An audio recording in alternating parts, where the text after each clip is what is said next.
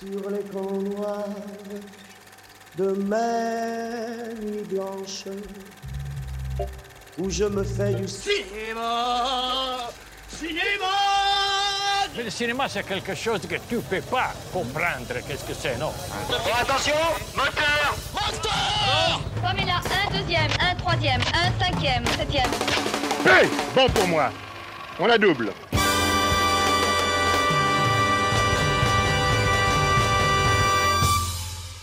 Et bonjour et bonsoir à toutes et à tous et bienvenue dans ce nouvel épisode de Retech, votre émission qui refait le cinéma. Je suis Kev avec moi pour l'animer et il a oublié son smoking et son nœud papillon ce soir et c'est pour ça qu'il sera jamais sur le euh, tapis rouge du festival de Cannes. C'est le Nathan.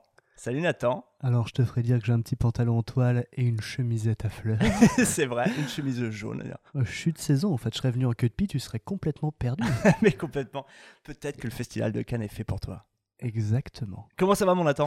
Ben, ça va bien, ça va bien, mais je suis bien content de retrouver le micro de Retake. On vrai. va parler de, de plein de films. Là, de quoi on va parler aujourd'hui Et Kev? ouais, on fait un petit épisode aparté ce coup-ci, euh, puisque du coup, vous savez, comme l'année dernière, on, aime- on apprécie beaucoup le Festival de Cannes, enfin on peut le dire.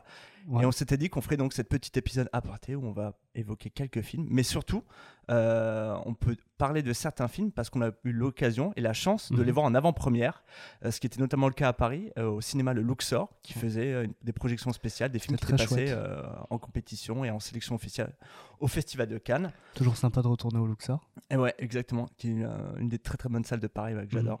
Donc voilà. Mais euh, et voilà, et oui, donc je disais qu'on a un certain amour pour le Festival de Cannes et tout. Et c'est vrai que moi, alors déjà, j'y ai d'excellents souvenirs euh, parce que j'ai eu l'occasion d'y être allé déjà deux fois et c'était vraiment trop trop chouette.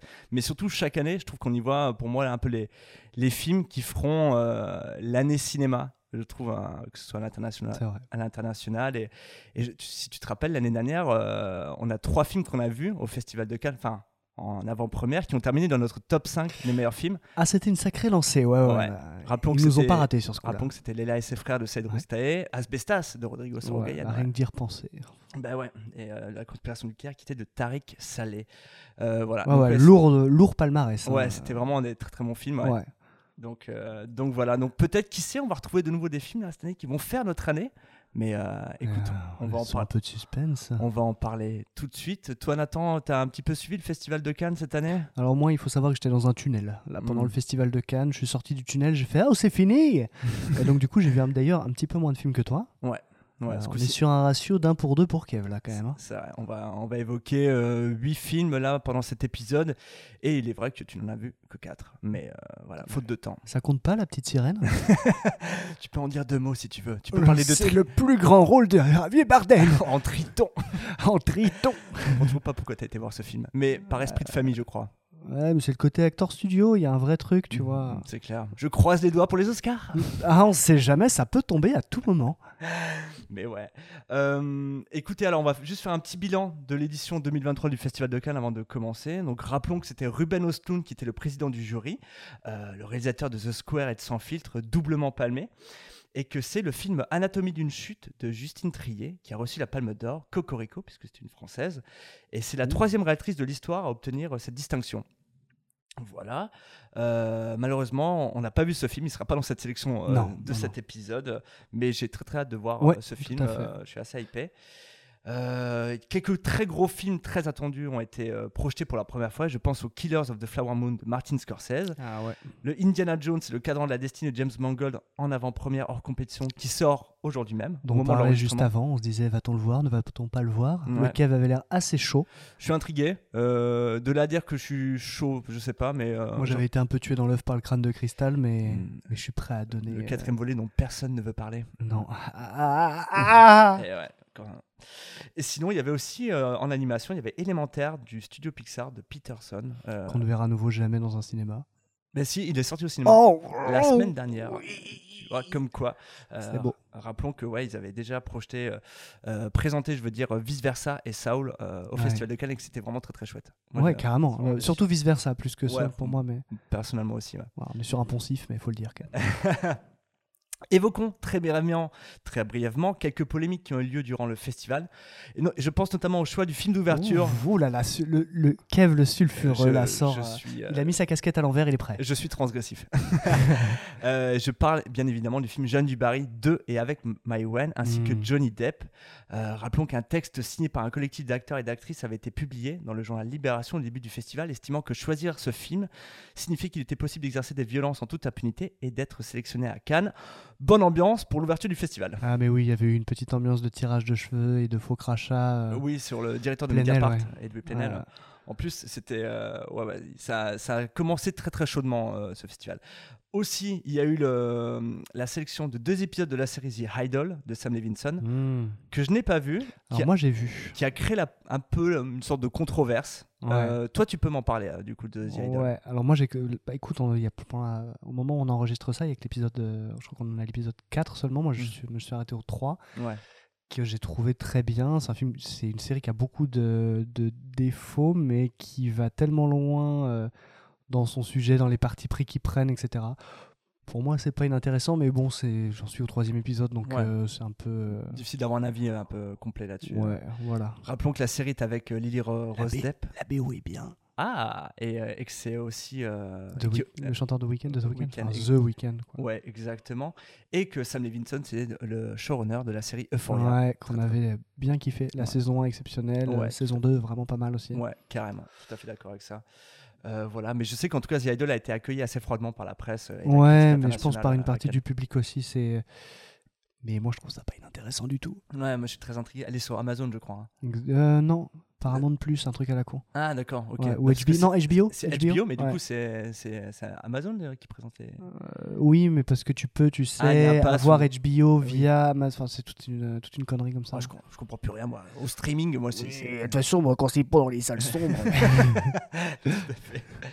Euh, voilà. Euh, et aussi, on peut revenir du coup sur euh, la, la Palme d'Or, donc Anatomie d'une chute de Justine Trier, puisque rappelons qu'au moment de, de, de la remise prix, euh, Justine Trier a entonné un discours critiquant la- l'action du gouvernement euh, à l'égard de la contestation de la réforme des retraites, ainsi que ses décisions visant à casser l'exception culturelle française en faisant la marchandisation de la culture.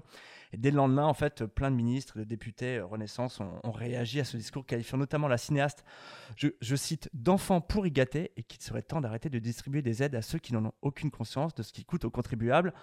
Ambiance, une fois plus, pour terminer le festival. Pas mal. Ouais, donc ça a créé C'était à deux doigts de dire, de toute façon, elle est complètement hystérique. Donc ouais, euh, voilà, il y a eu quelques, il y a eu quelques scandales comme ça. Est-ce que Festival de Cannes sans, sans scandale, Oui. voilà. Mais le fait que ça, ça réagisse même politiquement, c'était très intéressant. ouais, ça va, ils ont pas eu irréversible non plus. euh, Ouais. Ouais. Ils ont. Oui, oui, c'est clair. Ouais, Ouais. C'est pas non plus. euh, mais, euh, mais voilà. Mais du coup, moi, je trouve ça assez intéressant d'un point de vue très très personnel. De... Je crois que son, son, son frère Harari, euh, qui Euh. avait fait Onoda, avait fait le même discours Eh ben, quasiment. et euh, alors c'est pour le coup, c'est son compagnon Arthur Harari. Ah ouais, voilà, je savais qu'il y avait une Mais, euh, vibe un peu c'est- familiale comme ça. et mais- qui avait fait aussi un discours, je me rappelle, euh, au César, ouais, tout à Ouais, fait, pour Onoda, ouais, ouais. Ah oui, c'est ça, ouais, c'est son compagnon. César du meilleur premier film. Ouais, ouais, donc tu vois, je pense qu'il y a un truc de. Ça s'engraine fort là. Ouais. Chez les triettes euh, Harari. Ah, c'est ah, c'est les gauchos, hein, ça.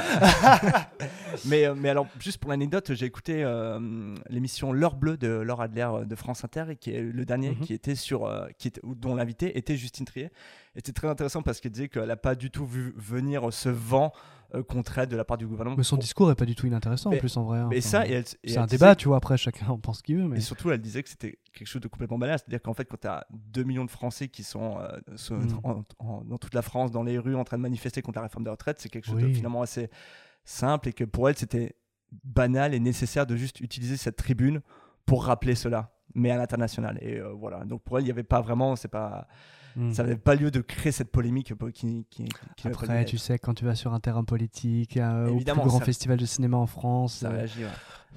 Bon, Mais, euh, mais tu rap- sais qu'il va y avoir une polémique et Ouais. en, en vrai, ça met en lumière ce qu'elle dit, tu vois. Donc, euh, Mais pour le coup, il est de coutume que en fait, le président de la République euh, salue euh, la célébration de, quand ce sont des Français là, qui gagnent la Palme d'Or. Et effectivement, cette année, il n'y a pas de célébration. Même, il avait même, pourtant, il avait même eu un message de Emmanuel Macron pour Titane de Julia Ducournau qui avait dit bravo Ah ouais pour ce film et tout. Mais par contre, Anatomie d'une chute, ciao la bise. Allez, c'est ciao là en fait. Euh, cet épisode est très politique. On va, on va enchaîner. C'est clair. Euh, voilà, non, je vais peut-être juste terminer sur une petite info euh, chiffrée, puisque avec son passage sur France Télévisions depuis l'année dernière, la cérémonie de clôture du Festival de Cannes a battu un record d'audience avec 20% de part de marché à la télévision et 500 millions de visionnages sur les réseaux sociaux. Et euh, comme quoi que le Festival de Cannes, c'est pas encore mort. hein. Ça a encore cette popularité euh, Non, à travers oui. toutes les frontières. Et moi, je trouve ça très chouette où on se dit, de- tu vois, c'est vraiment un, un cinéma d'arrêt d'essai qui touche personne et tout. Ben, preuve que non. Ouais, mais c'est une institution. Et puis en France, ça, ça fait vibrer une certaine corde quand même Ouais, chez beaucoup clair. de gens, le, le cinéma. Enfin, après tout. euh. Bah, et puis pour le coup, Festival de Cannes en France, enfin en pays cinéphile, oui, c'est clair que ça résonne énormément. ouais. Euh, voilà, maintenant on va parler de cinéma. On va donc évoquer les huit films dans cet épisode qu'on a vu. Enfin, moi, les huit, toi, les quatre, pour le coup. Euh, 5 avec la petite sirène. Euh, T'oublies un peu vite. c'est vrai. Et on va commencer par un premier film qui est euh, L'amour et les forêts de Valérie Donzelli, qui est sorti le 24 mai euh, et qui a été projeté en sélection Cannes Première hors compétition. Et ce film est avec Virginie Fira et Melville Poupeau. Mm, mm, mm. Pourquoi tu m'as raccroché au nez J'étais en cours. Tu rentres à quelle heure 17h, pourquoi Il t'appelle tout le temps, ton mari. hein Oui, il est comme ça. Bah t'es complètement fou. Bah, je te parle, mais tu réponds pas. J'ai réfléchi et on va rester là pour Noël, hein, c'est beaucoup plus simple. T'as besoin de voir du monde On a besoin de voir personne, on est bien tous les deux. Je te veux que pour moi. Greg s'est arrangé pour me rendre la vie impossible. Et vous suivez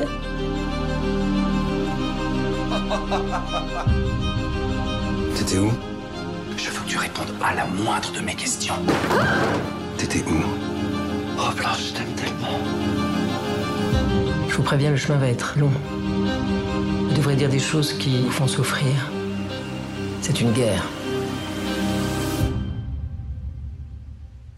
En cela, je suis un peu deg de l'avoir raté pour le coup. J'avais vraiment envie d'aller le voir. Mm.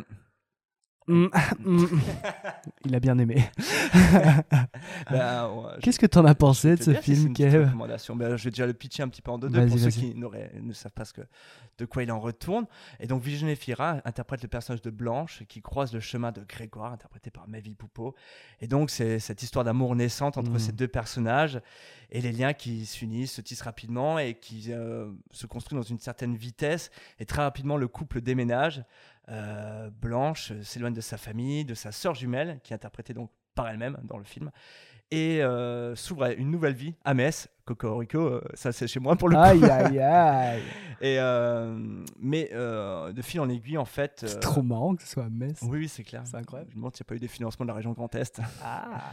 Mais, mais de fil en aiguille, en fait, l'histoire commence à, vriller et on suit la descente aux enfers de ce couple dont l'emprise d'un homme possessif et dangereux vire au drame. Donc là, il y a à nouveau une énorme vibe jusqu'à la garde. Là. Melville Poupeau, dans le style inquiétant et un peu oppressant, toujours euh, bien présent. Ouais, il, a, il a un truc. Il est, euh, moi, je l'ai vraiment trouvé très très fort dans, dans ce rôle et tout. Je précise juste que c'est l'adaptation du roman éponyme de Eric Reynard qui était publié aux éditions Gallimard. Euh, Valérie Donzelli, est-ce que tu connais un petit peu son travail en tant que cinéaste? Bah non, mais vas-y, éclaire ma Est-ce que tu as déjà vu lanterne. Elle avait fait un film qui avait été bien, comment dire, apprécié à l'époque par les critiques et par le public également, qui était La guerre est déclarée, euh, qui était avec elle et avec son compagnon de l'époque, euh, Jérémy Elkaïm. Ah, ça me parle de fou. Et j'avais beaucoup aimé. Je me demande si je l'ai pas vu, ça. c'était un peu le crise que traversait un couple euh, alors que leur enfant était euh, atteint d'une maladie. Ah Voilà. Ok, j'ai vu ça. c'était, moi j'avais trouvé ça vraiment Ouais. très fort, bouleversant, très très beau film, ouais, chouette. Et euh, puis il y a eu des très durs retours par rapport à ces films suivants, et je pense notamment à ce film qui s'appelait Marguerite et Julien, Ah, avec pas vu, Jérémy et euh, Anaïs Desmoustiers, qui était présenté en compétition et qui s'était pris, mais les foudres de la presse, mais vraiment, c'est lynché sur la place publique. Tu l'avais vu, toi? Je l'ai vu. Je trouvais que c'était exagéré. Ouais. J'ai trouvé ça pas si mal, mais de là en faire vraiment, euh, vraiment une critique aussi euh, féroce, c'était vraiment dur. Mais c'est aussi ça, être présenté à Cannes, c'est parfois euh, Oui, oui, bien sûr. face à des critiques qui sont pas du tout tendres. ouais. Exactement. Mais j'ai une vraie question pour toi, du coup. Euh, L'amour et les forêts, ils se placent où par rapport à ces deux autres films pour toi? Écoute, il se place un peu entre les deux, dans le sens où, Oh. moi, effectivement, je dirais que mon préféré de, de- de son travail, c'est La guerre est déclarée. Mhm. Elle a fait une comédie aussi avec euh, Valérie Mercier qui s'appelle Main dans la main, que j'avais beaucoup aimé. C'était très poétique, très, très léger, très simple, très- vraiment très, très chouette. Euh, ce film-là, pour le coup, je pense que c'est son film le plus sombre, euh, le plus. Euh, comment dire, ouais, très froid, très clinique. On y suit vraiment la lente descente aux enfers d'un couple et surtout euh, l'emprise psychologique du mari. Euh, Virginie Fira, je trouve exceptionnelle et vraiment très très. Enfin, ces rôles-là, vraiment, je trouve qu'elle elle, elle sait les saisir. Enfin, on peut le dire. hein, pour moi, Virginie Fira est l'une des très très grandes actrices françaises de ces Oui, dernières années Totalement. euh, phénoménal. Et je trouve que voilà, Valérie Donzé qui rentre sur ce terrain-là d'un sujet qui est très de notre époque, de s'interroger sur la toxicité, euh, l'emprise psychologique, les violences faites aux femmes. Ce film-là, il, y- il y va, il y va à fond. Euh, là où il me laisse un peu sur le bas-côté, c'est que euh, je trouve qu'il y a une mise en scène qui dénote un peu avec ce choix d'un sujet très froid, très, très Dans quel sombre sens? Dans le sens où on- il y a quelque chose d'expérimental. Tu vois, il y, a dans- il y a un petit côté, je trouve. euh, je, je Un peu demande, poseur. je demande aux auditeurs de ce qu'ils, ce qu'ils en pensent, s'ils l'ont vu. Mais je trouve qu'il y a quelque chose de très un peu Nicolas Winding Refn, dans le sens des Ah. beaucoup de néons. Carrément poseur du coup. Moi Ouais. j'adore hein, Nicolas Winding Bah, Refn, mais c'est un énorme poseur. Bah, une esthétique un peu expérimentale et un petit côté, ouais, euh, je trouve euh, Hitchcockien dans ce suspense à la Vertigo. Mais du coup, euh, alors que c'est un peu un espèce de scénario du quotidien au final, Ouais. de- donc ça paraît bizarre quoi, il y a un décalage. Et je sais que Valérie Donzelli aime beaucoup le cinéma de Jacques Demy et il y a ces, Ah, et il y ouais. a ces moments dans le film assez étonnants qui dénotent vraiment avec le sujet très sombre, très froid. Ah, il y a des chevaux peints en rouge qui passent. on n'est pas sur peau d'âne, mais... mais on a des moments chantés. Euh, ce qui... ouais, Et donc parfois on a aussi des moments vraiment de... Le film est Il y dur. a des moments chantés? Ouais, ouais, il y a, il y a un moment chanté Ah. concrètement dans le film, mais euh, qui, je pense, dénote un peu. Je bats ma femme, c'est merveilleux. une comédie musicale. non, non, mais il y a un moment où euh, je pense que c'est un peu pour signifier la légèreté du couple au début, en tout cas, et Ah, le, le long euh, délitement euh, au fur et à mesure. Gênant ou pas gênant? Ah, un peu gênant. ah. Ouais, ouais, moi j'avoue, je suis un peu sorti. J'étais là. Et du coup, elle tente des trucs, ce qui est honorable. Ce qui est tout à fait honorable, bien sûr. Absolument. Et en même temps, ça donne un film un peu bancal, qui sait Hmm. pas trop où se poser, et qui, je pense, aurait dû peut-être rentrer à fond dans son sujet Mm. froid et d'en faire un vrai drame psychologique euh, complètement assumé. Là où ces moments-là me, me font un peu sortir du film et me font dire, voilà, comme tu l'as dit, c'est un peu poseur, tu tentes des trucs, et, et, euh, et voilà. Il y a, il y a vraiment, en plus, il y a quelque chose de super intéressant dans cette nouvelle maison qui, euh, Ouais. dans laquelle ils habitent et qu'il y a une architecture, un truc, tu sens que c'est un vrai puzzle peu euh, mental. Et Mm. je trouve super intéressant. Et le, le couple euh, Efira Poupo ça fonctionne à fond. Euh, ce qui se joue entre eux tout ça c'est euh, c'est très fort. Vraiment c'est un film qui te met assez mal à l'aise. Et, euh, et je trouve que le film là-dedans est excellent et je trouve que c'est à mon sens dans ce cas un film nécessaire et je trouve c'est je trouve c'est vraiment un film très fort pour comprendre ça ce qui peut se passer dans un couple euh, mais à la fin, j'en sors et je me dis, ah, il y a, il y a quand même un truc bancal dans cette mise en scène qui, font, qui fait que le film, pour moi, échoue à être un très bon film. D'accord, ok. Euh, après, je trouve que c'est un, c'est comme un chouette film. Enfin, un chouette film. On va pas se bidonner, attention. Mais c'est un film que je trouvais vraiment intéressant et qui tente des choses et qui a le mérite au moins de cela. Et il y a une très belle scène aussi, je trouve, dans le, dans le film, sans trop spoiler, mais où Virginie Fira, euh, dans un moment un peu fantasmé, euh, part dans une forêt et rencontre Bertrand Belin. euh, le chanteur euh, Nova, les auditeurs connaissent. Euh, et c'est une des plus belles scènes du film. Et j'ai trouvé ce moment, c'est une, une bulle d'air dans un récit qui est très sombre, tout ça. Et, je, et mention spéciale aussi à la, à la- à la dernière image du film que j'ai trouvé très forte et euh, dans tout ce qu'elle révèle de, de- de ce long délitement euh, de ce couple. Donc voilà, euh, Nathan, bon, c'est comme un. je Petite reco quand même. Petite reco, ouais. J'ai comme truc, c'était un bon film et je pense que c'est un, un film français qui, qui aura un peu marqué cette année. Et je crois que c'est un petit succès en plus, donc je- je- Chouette. en tout cas, je, je suis assez content pour, pour ce film. Euh, on va passer au deuxième film Qu'on de a vu soirée. en commun. Exactement, qu'on a vu euh, bah, Arcachon, qu'on était en tournage. Exactement, on s'en est fait. On s'est fait La un teste petit- de bûche. Ouais, c'est vrai. Euh, il s'agit de Omar la fraise de Elias Belkedar, qui est sorti également le 24 mai euh, 2023 et qui a été projeté en séance de minuit au Festival de Cannes, hors compétition, avec Reda Kateb et Benoît Magimel. C'est euh, c'est Omar. Il déprime, il veut rentrer en France. Mais tu crois que je vais passer ma vie au bord de la piscine où il n'y a pas d'eau Il t'a dit quoi, l'avocat? Si tu bouges l'oreille, tu vas voir que tu vas repartir au placard. Omar, Roger, Wallah, vous êtes deux légendes. Pourquoi tu me fais des clins d'œil quand tu me parles? Tu veux me baiser? Tu veux le baiser? On va devenir des entrepreneurs, toi et moi. On va faire de l'oseille. Dans ce pays, tu veux devenir millionnaire? Faut commencer milliardaire. Le style, ça me rappelle quelqu'un. Vous êtes des durs, hein. Euh, on, je vais le pitcher en 2-2. Donc Omar, qui est plus connu sous le nom euh, d'Omar la Fraise, est un bandit un peu à l'ancienne et qui est contraint à l'exil en Algérie parce que euh, ils ont, vécu de petites magouilles, de délinquance et en fait ils sont interdits de séjour en France. Ou en gros, s'il rentre en France, il est enfermé directement pour 30 ans. quoi. Exactement. Et en fait, il est accompagné de son illustre acolyte, Roger, interprété par Benoît Magimel. Et donc, après avoir régné sur le milieu du banditisme français, ils doivent ensemble accepter leur situation en Algérie. On va suivre euh, leur pérégrination. Nathan, je vais commencer par toi pour que tu nous puisses donner, un petit peu ton avis, ton ressenti sur le film. Qu'est-ce que tu en as pensé? Alors moi, quand j'ai eu le pitch du film, j'étais vraiment hypé, à la fois par le casting et à la fois par le sujet que ça traitait, la, géo, enfin, la géographie, le fait que ça se passe en Algérie et tout. Enfin, tu vois, c'est pas des choses qu'on voit euh, si souvent que ça. Et le côté un peu retraite en Algérie, euh, il y avait un truc que je trouvais très romantique, tu vois, très. euh, et, euh, et je dois avouer que j'étais plutôt déçu. En fait, à la fois, alors c'est un premier film. Ouais. Donc, euh, on peut avoir quand même de la tendresse pour un premier film, hein, c'est-à-dire que c'est, c'est pas, voilà, c'est toujours l'épreuve du, du feu, mais, mais j'ai trouvé que c'était assez inégal en termes d'écriture, Mhm. que c'était euh, souvent pauvre en termes de mise en scène, voire euh, moche à plusieurs reprises vraiment. Et, euh, et non, ouais, j'étais, j'étais assez déçu parce que le film finit par raconter et la manière dont il le fait. Et, euh, et j'avoue que les personnages m'ont relativement agacé. euh, très rapidement, leurs enjeux m'ont plus tellement intéressé. Mhm. Et c'est un film d'une heure et demie. Ouais. Et qui, pour Très moi, a été une, longue, une longue heure et demie. Ouais. Je sais que toi, tu as été. Alors, tu es un peu plus indulgent que moi.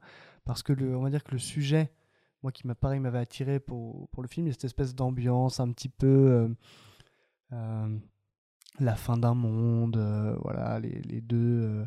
les deux séquoias qui vont tomber, là, enfin, les deux vieux bandits qui. voilà. En fait, il y a un côté un peu Billy the Kid et Butch Cassidy qui, est, voilà, qui fait vraiment envie. Puis moi, j'adore les films sur l'amitié. C'est tellement raté en général, enfin, c'est tellement dur à traiter en fait, Ouais. de, de, la bonne manière, l'amitié, tu vois. Je Mhm. trouve que c'est. Et en fait. euh, bah, du coup, c'est un des sujets sur lesquels je suis un peu. euh, Et en plus de ça, oui, en fait, ça touche deux sujets que je trouve maltraités à chaque fois. L'amitié, où je trouve que c'est pas très intéressant ce que ça raconte. euh, Je passe pas touchant Ouais. relation. Et ensuite, il y, a le... il y a la violence qui est assez présente Ouais. et qui est très maltraitée. Pour moi, dans les combats sont euh, pouah, lunaires tellement c'est faiblard en termes de bah, d'écriture du combat lui-même, de réalisme, de, enfin, il y a rien qui va. Et euh, donc voilà. Donc, non, j'avoue que s'il y a des trucs qui m'ont un peu un peu gavé. Mais euh, les comédiens font, font le taf, hein, tu vois. Bon, bah, de toute façon, t'as Benoît Magimel, t'as Reda Kateb. Comment elle s'appelle la comédienne qui joue la. Parce qu'il y a une histoire d'amour avec Reda Kateb? Ouais, et ben, je, Alors, je n'ai pas son nom. Mais en tout cas, cette comédienne, elle est, euh, elle est très bien aussi. Enfin, voilà, mais c'est juste que ce qu'ils ont à manger n'est pas forcément, n'est pas nécessairement euh, très intéressant. Myriam Amiar, voilà. Merci beaucoup. De rien, euh, fact-checking. Euh, mais oui, oui, bah alors écoute, je vais, je vais continuer. C'est vrai que quand on est sorti de la séance, toi, je t'ai senti très, très ferme sur ton avis. C'était vraiment un, un échec total. Effectivement, j'étais un peu plus indulgent. Et, mais avec du recul maintenant, avec le torrent, depuis le temps qu'on l'a vu, j'avoue qu'il m'en reste pas grand-chose. Euh, je suis vraiment, je reste énormément sur ma fin et pour moi, je vais, dire- je vais le dire tout de suite, c'est le film qui m'a le plus déçu de la sélection de cet épisode. Mm. C'est vraiment celui sur lequel euh, j'avais pas tellement d'attentes, mais j'espérais un bon film un Ouais. peu, un peu, un peu de genre quoi. Je m'attendais à quelque chose un peu séance de minuit, tout ça. Mm.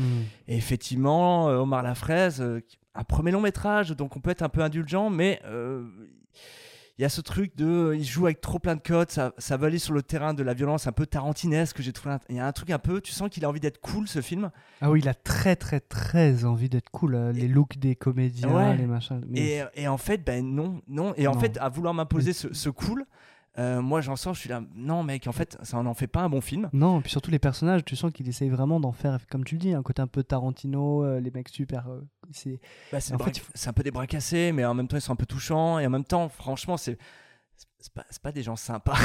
Non, ils font un ça fait un peu pitié, quoi, leurs Ouais, ouais. enjeux, leurs, tu vois, enfin. Ouais, bah, en fait, c'est ce que tu dis, ils font pitié, quoi. Et c'est euh, je, je reprends ton terme de poseur, c'est des mecs qui sont un peu poseurs, qui sont là, genre tout est, tout est acquis pour eux, et donc Ouais, ça, oui. ça me les rend pas du tout Mais il appréciables. pourrait y avoir un côté genre euh, Samuel L. Jackson et Travolta, tu sais, dans Pulp Fiction, tu exactement, vois. tout à fait. Sauf qu'en fait, euh, bah, les dialogues sont pourris. Donc, euh, Bah, t'as pas de punchline, t'as pas de sont truc. pourris, ils sont pas intéressants, Non, quoi. voilà. Je vais pas dire pourris, mais. Non, mais tu vois, t'as as une scène de, de boîte de nuit, je sais plus si tu te rappelles, où juste à un moment, tu Oh vois, Reda. Kateb Oh, la- le- la gestion du son, d'ailleurs. Ouais. est catastrophique où le, le son de la musique est hyper bas et eux gueulent comme des. Enfin, il y a un truc, un, un décalage technique qui Ah, marche pas du tout. tu te pas. Ouais. c'est- vraiment bizarre cette scène, alors qu'elle pourrait être en vrai drôle, mais du coup, elle tombe comme un cheveu sur la Non, mais le- en fait, c'est une continue, ça en continue ça. Ouais. C'est des scènes, tu comprends ce qu'il veut faire et tu dis ah ce serait chambé si c'était ça, mais ça tombe toujours à côté de la plaque. Mais, euh, ouais. mais alors, derrière, moi, je lui sauve un petit peu. Il y a une atmosphère dans ce film que j'ai trouvé qui fonctionne.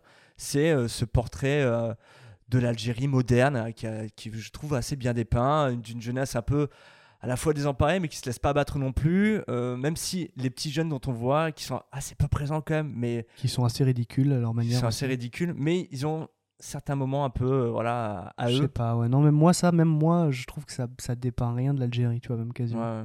Je sais pas, je trouve que c'est pas intéressant en tout cas, quoi, la manière dont c'est traité. Non, enfin bref, je, je pense que je suis passé à Mm. Toi- côté toi- de ce toi- film. toi, pas du tout, ouais. Mais euh, moi, je, je sauve alors du coup un peu cette atmosphère. Il y a Reda Kateb, Benoît Magimel qui font ce qu'ils font avec ce- ces personnages et, et- et rien que leur petit show, leur petit numéro, du coup, ça, moi, ça m'attire un peu. Mais euh, je reste un peu effectivement sur ma faim.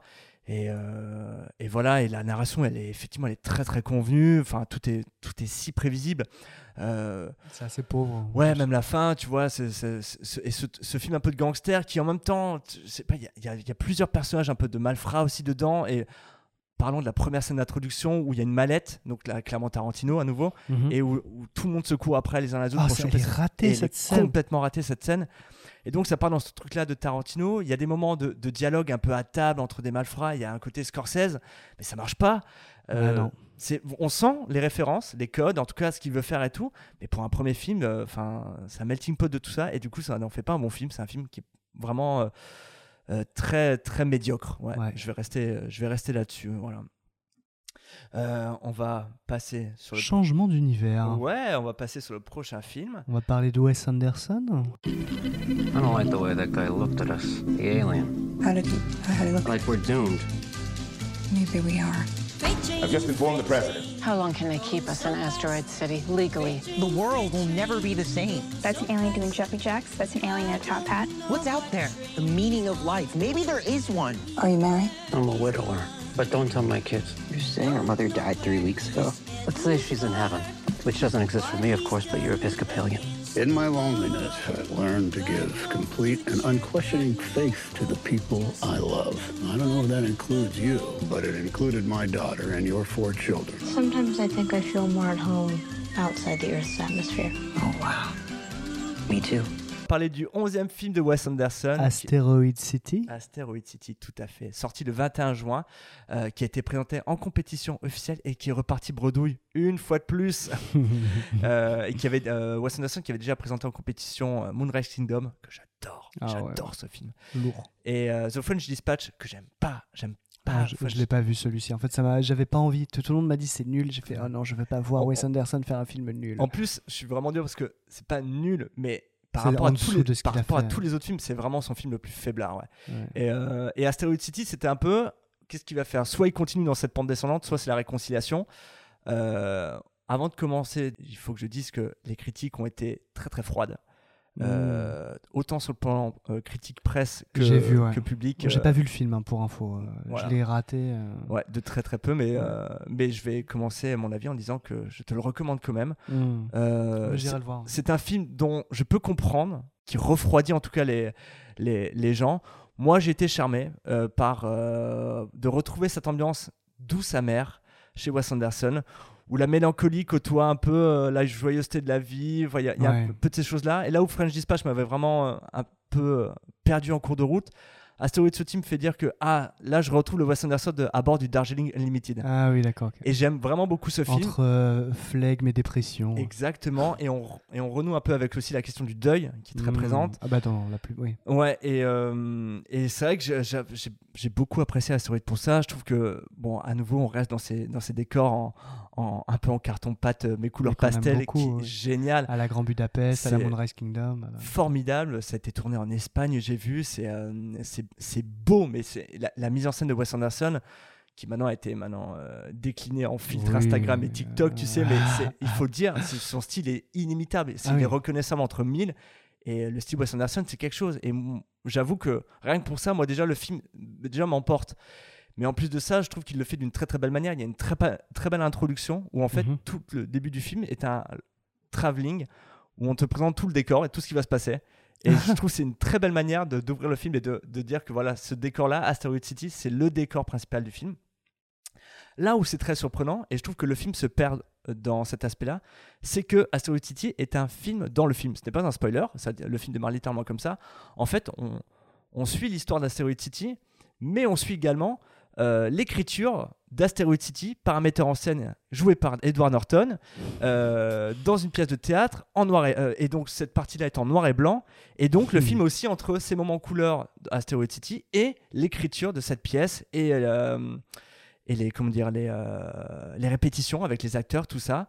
Donc il y a un peu ce média dans ce médium dans le médium qui pour moi alourdit un peu finalement la charge du film et, et en il y a un peu un trop plein, un vrai sentiment de trop plein. Là aussi, tu te serais cantonné à Asteroid City, j'aurais trouvé le film formidable euh, parce que le film vraiment est porté par son duo d'acteurs euh, interprété par John Schwartzman et Scarlett Johansson parmi les 35 autres stars du Oui, film. c'est toujours les castings apocalyptiques. euh, Ouais. de- Mais c'est vraiment eux qui portent le film et ils sont sub- sublimes. C'est un très très beau couple de cinéma, j'ai trouvé p- pas du tout attendu et que Ouais. j'ai trouvé très très chouette. Il y a des très très belles scènes. Euh, et ce que j'ai aimé dans ce film, à l'instar de Moonrise Kingdom, c'est qu'à nouveau, euh, ce sont des parents. euh, Il y a un peu un fossé. euh, un trou d'astéroïde, pourrait-on dire, entre les parents et les enfants, Mm. euh, qu'on retrouvait déjà dans Moonrise Kingdom, et on le retrouve à nouveau ici, où ce sont les enfants qui portent un peu l'intelligence et l'in- et l'innocence, et les parents qui sont juste un peu des, des gens paumés, quoi, des, un peu des, des, bah, des bras cassés de la vie, et qui se font face un peu bah, à la tragédie, la tristesse, la mélancolie, Mm. le deuil, euh, tout ça, et ce sont des gens qui, sont, qui semblent assez malheureux. J'ai l'impression qu'Asteroid City est un peu une réponse aussi au, au confinement euh, de Wes Anderson. Je pense que ça peut être ça pour lui, ou en tout cas, euh, il, en tout cas, il le montre très bien à travers ce film, Mm. c'est-à-dire la, la solitude et, la, et, la, et les questionnements existentiels sur qu'est- qu'est-ce qu'on fait là, en fait, qui Ouais. sommes-nous et, et en fait, qui se retrouve un peu. euh, c'est un peu un fil conducteur de tous ces, de tous Ouais. ces films. hein. Moi, j'ai beaucoup aimé cet aspect-là mélancolique de Wes Anderson euh, qui évoque voilà la, la routine, l'abandon euh, et, et par le biais de, de scènes que j'ai trouvé très très belles, notamment ces scènes de fenêtres qui littéralement renvoient au confinement concrètement où on voit Jason Schwartzman parler à travers euh, des fenêtres, à travers les fenêtres avec Scarlett Johansson. C'est des très belles scènes. Euh, il y a un alien dans le film. euh, qui est interprété pendant 10 secondes par Jeff Goldblum. Bah, qui d'autre en même temps hein Qui d'autre? Formidable. Euh, et voilà, et c'est et finalement, quand on regarde le film, on se dit est-ce que c'est pas l'alien qui est le plus intelligent de, de tous ces personnages? Et, et je trouve c'est Wes Anderson, il m'a cueilli avec ce film. Je peux comprendre que en fait le film est un, un long, un peu un long voyage, un peu parfois ennuyeux, routinier, mais qui constamment a des très beaux moments, des Mhm. moments qui sont chauds, solaires. Et, euh, et en ça, euh, moi j'avoue que pour le coup, c'est vraiment une recommandation pour moi. Un- Si Ok. vous êtes fan du- de Wes Anderson, je pense qu'il faut y aller. euh, vous faire votre avis, bien évidemment, mais, euh, mais c'est vraiment chouette. Ouais. Ok, très bien. Voilà. Maintenant, on va passer sur un autre film dont j'étais à nouveau le seul à, à l'avoir vu.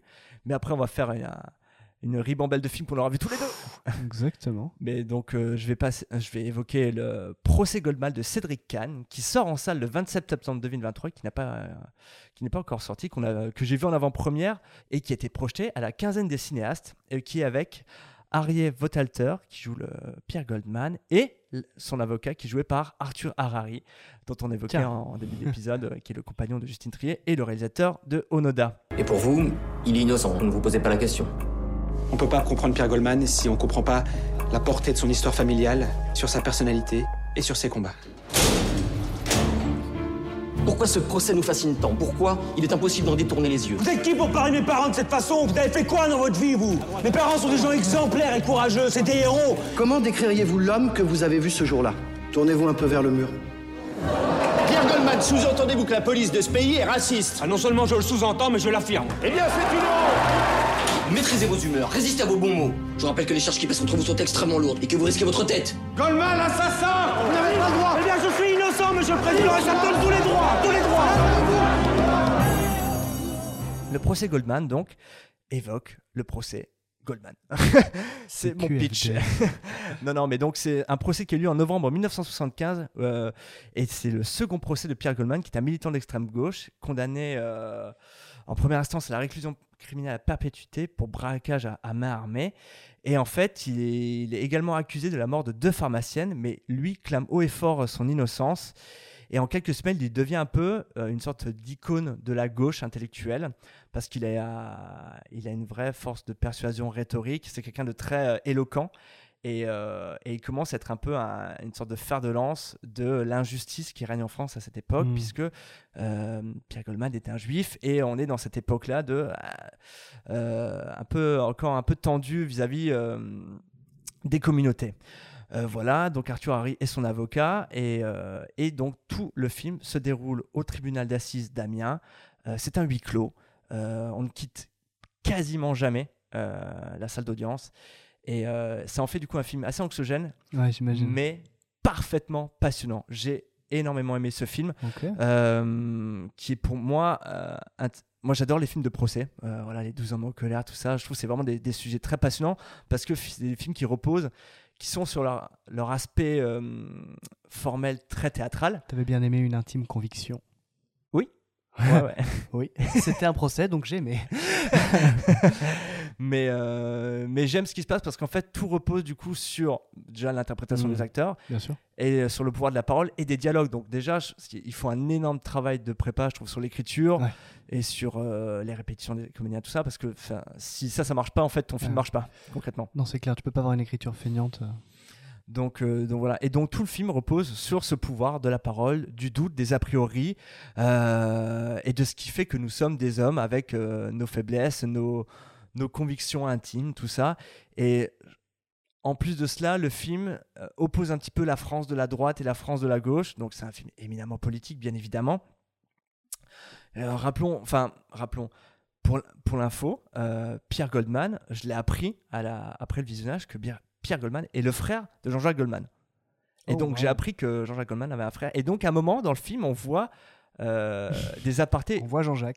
on voit les concerts de Jean-Jacques Goldman. C'est les seules ira scènes. C'est les seules salles où on quitte le- la salle d'assises. Non, non, euh, on voit euh, des zooms progressifs sur un membre de la famille euh, de Pierre Goldman. Et on- pendant tout le film, on comprend pas du tout qui c'est. Quand on sort euh, et dont on- quand on apprend ça, on se dit Ok, d'accord. Mais, c'est- mais jamais C'est jamais JJ. traité. ouais, ouais. Et j'ai trouvé ça assez subtil, la manière de le dire et tout. Euh, voilà, donc Pierre Goldman, euh, juif, laïque, intellectuel d'ex- d'extrême gauche, qui est écrivain et braqueur, euh, quelle, quelle vie quand même, et qui possède effectivement un pouvoir rhétorique remarquable. Le- L'ouverture du film, c'est une lettre écrite par, par Pierre Goldman à son avocat, où il dit le détester et qu'il n'a pas du tout être envie d'être défendu par lui parce que c'est un mec euh, opportuniste et qui voit là, dans, et qui voit là dans, dans sa personne le procès du siècle. Et donc c'est vraiment et, euh, et l'avocat qui est Arthur Harry en fait il est là mais qu'est-ce que c'est que ces bêtises machin? Enfin tu vois il, il s'emporte et tout. Et, euh, et, et tout ça c'est une très très belle ouverture de film. J'ai trouvé ça génial de commencer comme ça de d'un accusé de son avocat Mm. qui peuvent pas se blairer. Oui, oui, carrément. C'est assez étonnant. Euh, et donc tout le film, c'est Arthur Harry qui essaie de convaincre euh, euh, euh, les jurés de, de l'innocence de son, de son client. Et en fait, son client l'aide pas du tout dans sa tâche. En fait, il n'arrête pas de l'interrompre. Il est, il est grande gueule. euh, il a un bagou, il a un truc. Il se laisse pas du tout marcher dessus. Et, euh, et il est grave provoque. C'est-à-dire que c'est à un moment, il y a des témoignages de policiers et tout. Et là, mais de toute façon, tous les policiers, c'est des racistes. Vous avez- tu vois, ça va dans des trucs comme ça. Ouais. Et le film, du coup, a un écho actuel très très intéressant sur justement, euh, euh, comment dire, euh, c'est quoi en, gros la vérité? Qu'est-ce que- qu'est-ce qui est vrai? Est-ce qu'on est sûr d'avoir vu ce que l'on a vu? Sur qu'est-ce que le doute, tout ça? Et à l'heure actuelle de, des vidéos un peu qui nous permettent de d'avoir un point de vue sur la vérité, puisque euh, la vérité, euh, c'était, j'ai entendu ça il y a pas longtemps, c'est euh, Lacan qui disait que la vérité, euh, elle est, alors, attention, on est sur des références lourdes, que la vérité est Insaisissable. insaisissable. Chips Merci Nathan. Oh lol, Lacan oh, bon, c'est dernière fois. Ça- Prochaine, fois, je parlerai de Carlos. Et Carlos, il a dit que la vérité. Non. Comme disait Vin Diesel, les voitures, vroom, vroom. Non, mais voilà, et je trouve ça très intéressant ce film qui revient là-dessus, Mm. qui met en valeur, enfin, qui met en valeur, qui met sur le devant de la scène un vrai personnage qui est pour moi un, un anti-héros. Euh, euh, à chacun de se faire son avis sur, son, sur sa personnalité, Mm. mais je trouve qu'il est quelqu'un de pas simple, euh, à qui il faut. euh, c'est un peu rentre dedans, c'est compliqué, et en même temps, euh, c'est un personnage qui clame haut et fort son innocence, dit haut et fort ses valeurs, c'est-à-dire que oui, c'est un braqueur, c'est un voyou, tout ça, mais jamais de la vie il aurait pu tuer quelqu'un. Tout le film s'interroge là-dessus, tout ça. On a beaucoup de témoignages de gens de la partie adverse qui sont là vraiment à dire euh, non, mais vous savez, ces gens-là avec ce visage et, et ce nez long, euh, forcément qu'il est coupable en fait. Et donc on est sur ce, ce genre de témoignage dans un procès, quoi, dans un truc. C'est très fort, ça évoque évidemment le racisme et ça évoque aussi cette France de, de, de l'époque qui, est, euh, qui est voilà, très euh, subdivisée. Et moi j'ai trouvé que le film était passionnant. Euh, donc tout le film se passe à- dans cette salle d'audience et donc tout repose sur la parole et j'ai trouvé que les acteurs étaient formidables. Arthur Harry, qu'on connaît plus comme scénariste Mhm. et cinéaste, est là incroyable puisqu'il est Super. acteur. Euh, J'imagine qu'il a dû participer un, au peu au scénario. La mise en scène est au couteau, c'est c'est ultra anxiogène, c'est tendu, haletant. Moi j'ai été passionné par ce procès qui a- à l'époque était considéré vraiment comme le procès du siècle. Et je- voilà, Cédric Kahn, moi j'avais vu un seul de ses films qui s'appelait Fête de Bon, famille. alors que dans le siècle, il y avait eu le procès Dreyfus quand même déjà avant, donc... euh, C'est vrai. mais, euh, mais Cédric Kahn, du coup, j'avais vu un seul de ses films qui était euh, Fête de famille. Euh, je sais qu'il avait fait un film qui s'appelait La prière avec Anthony Bajon. Et euh, Fête de famille, c'était avec euh, Catherine Deneuve et euh, Vincent Macken. Et j'avais trouvé ça bien, mais euh, sans plus.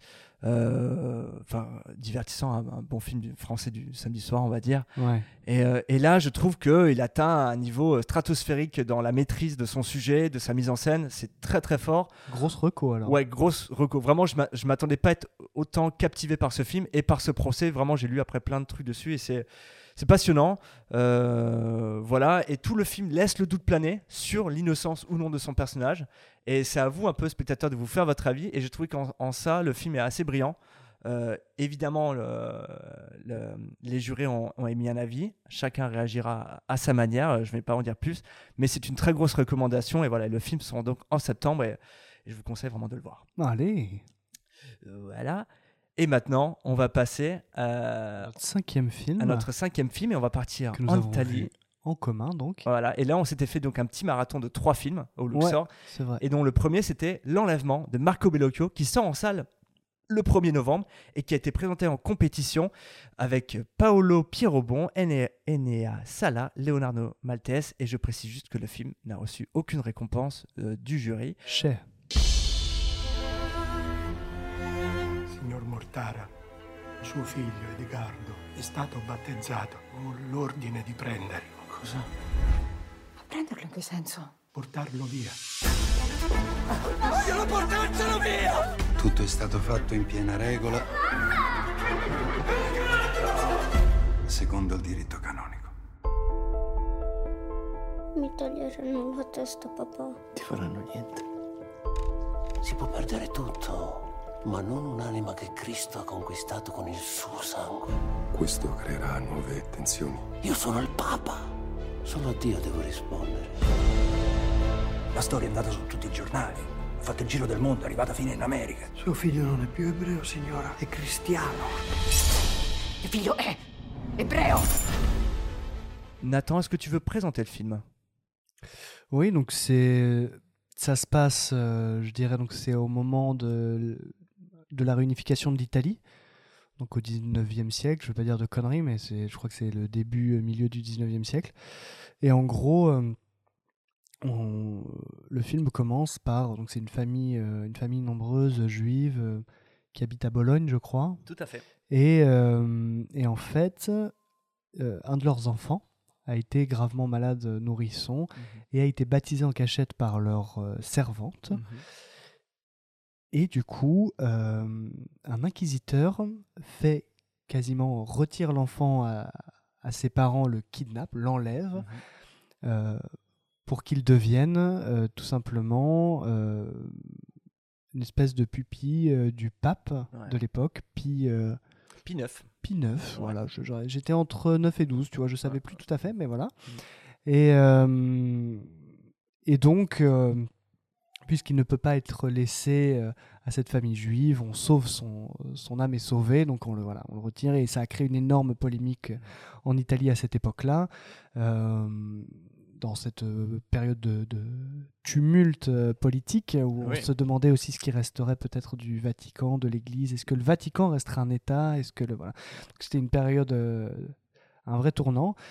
Et donc on va suivre sur euh, pff, presque, je pense, euh, 25 ans au moins euh, le, le destin de, de cette famille et de sept enfants. Mais Quasiment. Bah, déjà jusqu'à la mort de, de. Exactement. Ouais, ouais, et après, euh, et plus loin encore. et un petit peu plus loin. Donc c'est un film historique Mhm. qui parle de, de religion, euh, d'histoire aussi, euh, par un réalisateur que, que nous on connaissait au travers de son film Le Procès.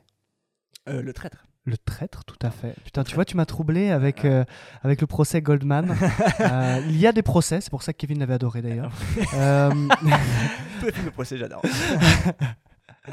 Mais, euh, Mais c'était le traître. T'avais déjà vu d'autres films de Marco Bellocchio? Uniquement le traître. Et ben moi j'avais vu son premier film. Bon alors il y a, il y a un moment j'étais à la fac et j'avais vu son premier film qui s'appelait Les poings dans les poches avec Lou Castel et c'était sur la déconstruction intime d'une famille bourgeoise et j'avais trouvé ça très très bon déjà à l'époque. Ok. Voilà.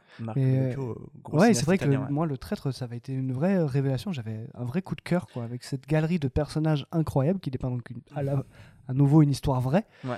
Euh, une histoire importante, pareil du, de l'histoire de l'Italie. Ouais, Euh, d'un repenti de la mafia Exactement, italienne, ouais. un repenti de la mafia italienne, euh, mis face à ses anciens euh, comparses. Mmh.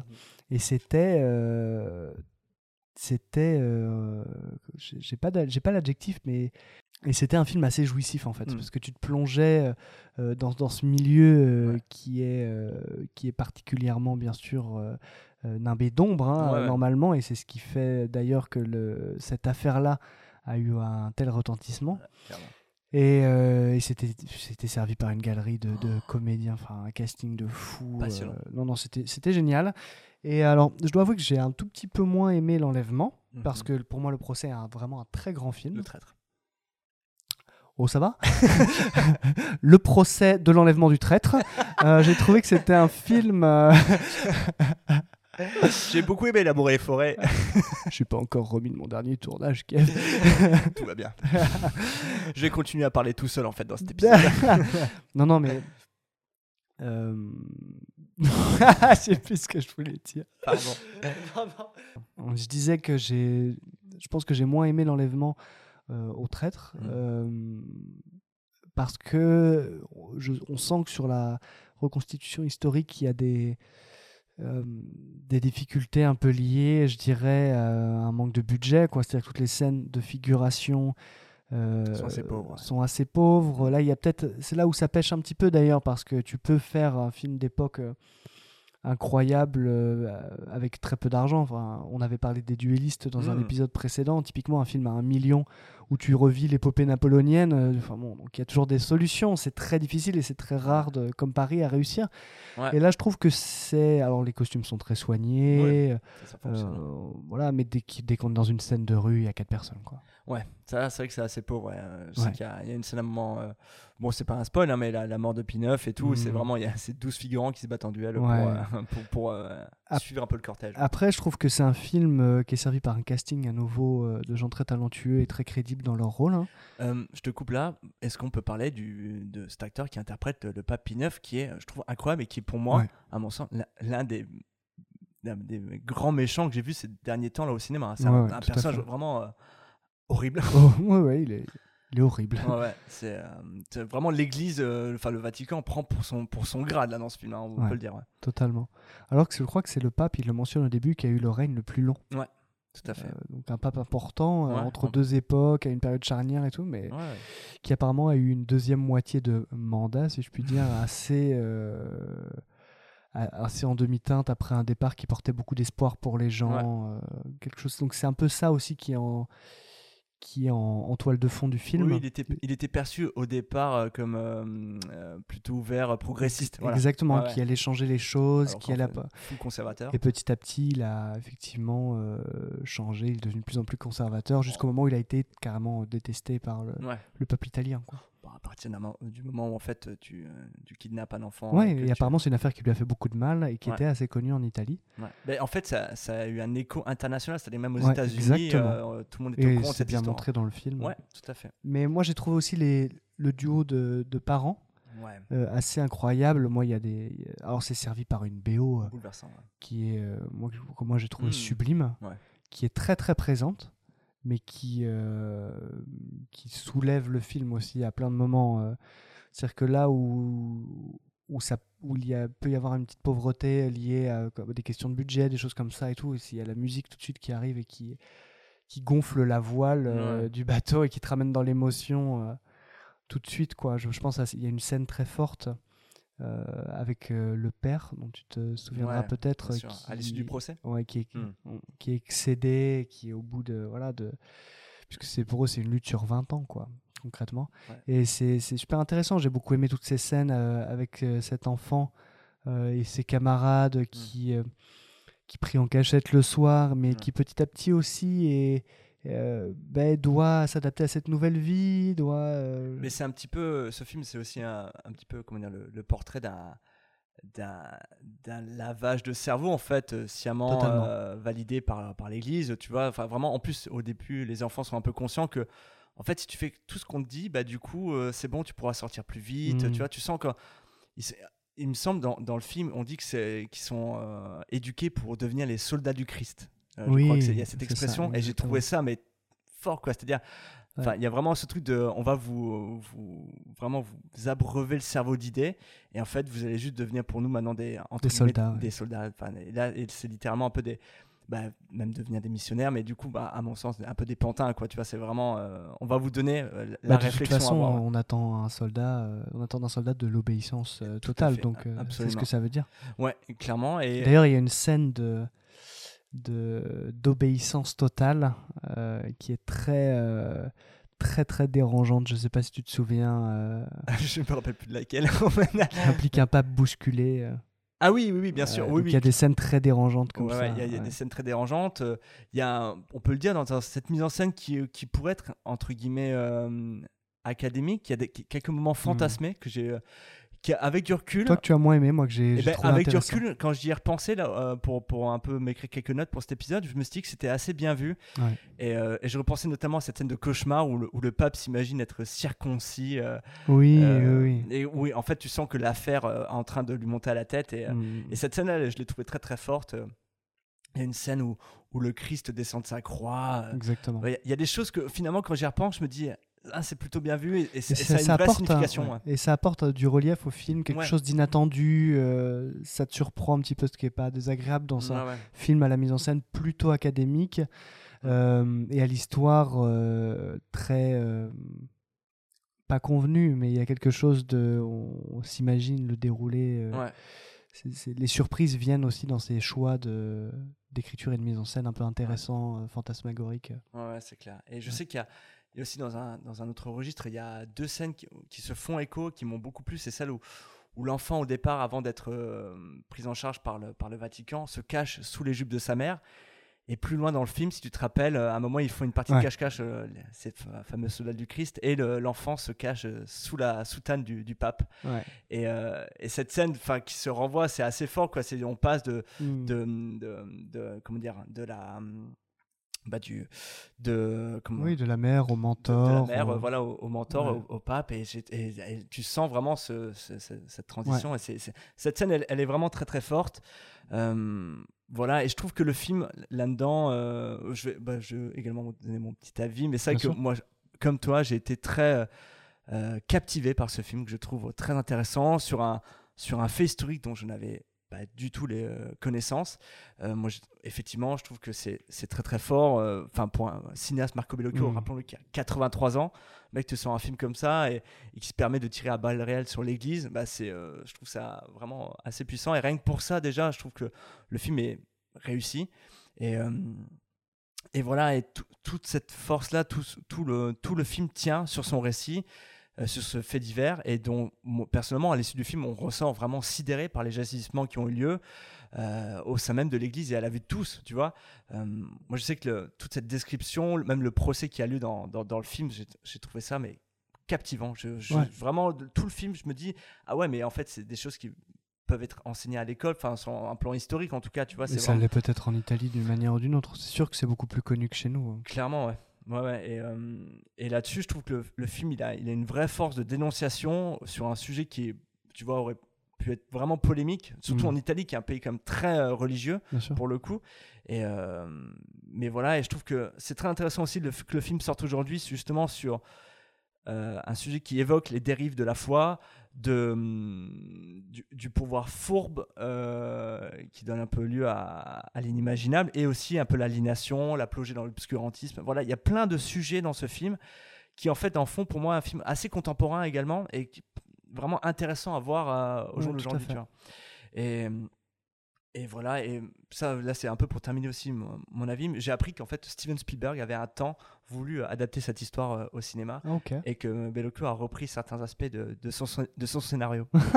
donc euh, voilà, c'était à, Ok. à la base un, un sujet Spielbergien. Euh, voilà, ça aurait été très intéressant de voir ce que ça aurait pu donner, mais, euh, mais je suis très, déjà très satisfait de cette version là. De, La même de chose, mais avec Tom Hanks dans le rôle du Christ. oh, oh, ça aurait été incroyable. Donc, euh, voilà, tu, veux, tu veux rajouter quelque chose sur le film? Non, non, je pense que ça peut être une recommandation. euh, C'est un Bellocchio qui est intéressant. Moi, je- ça me donne envie de voir d'autres films de ce cinéaste. Ouais. Et ça plonge dans un univers qu'on connaît pas si bien. C'est un de nos voisins, mais c'est l'histoire de l'Italie. Et... Ouais. Ah non, c'était c'était très intéressant. Ouais, carrément. Euh, je rappelle, le film sort donc le 1er novembre 2023. Allez. Euh, on passe au film suivant. a- Deuxième film qu'on avait vu pendant ce marathon. Exactement. Donc l'été dernier de Catherine Breillat, euh, qui sort en salle le 13 septembre 2023 et qui était présenté également en compétition et qui est également reparti bredouille. Euh, donc le film est avec Léa Drucker. Je suis moins surpris. Vous avez déjà un peu une idée de la vie de Nathan. Euh, donc le film est avec Léa Drucker, Samuel Kircher et Olivier Rabourdin, où l'on suit euh, Léa Drucker, une avocate quadragénaire renommée et qui décide de mettre en péril, enfin qui décide, qui met en péril sa carrière malgré elle et menace de briser sa famille en ayant une liaison avec son beau-fils de 17 ans. Euh, le film est un remake du film danois Trollingen. Je sais pas pourquoi. Groningen. Voilà, peut-être plutôt comme ça. Ouais. Euh, intitulé internationalement Queen of Hearts, qui était réalisé par May Hel Tuki en 2019. J'ai pensé emmener Théo dans le chalet et passer quelques jours avec lui en tête à tête. Je me suis libéré hein, pour la semaine. Je crois qu'il a besoin que, que je lui consacre du temps, juste lui et moi.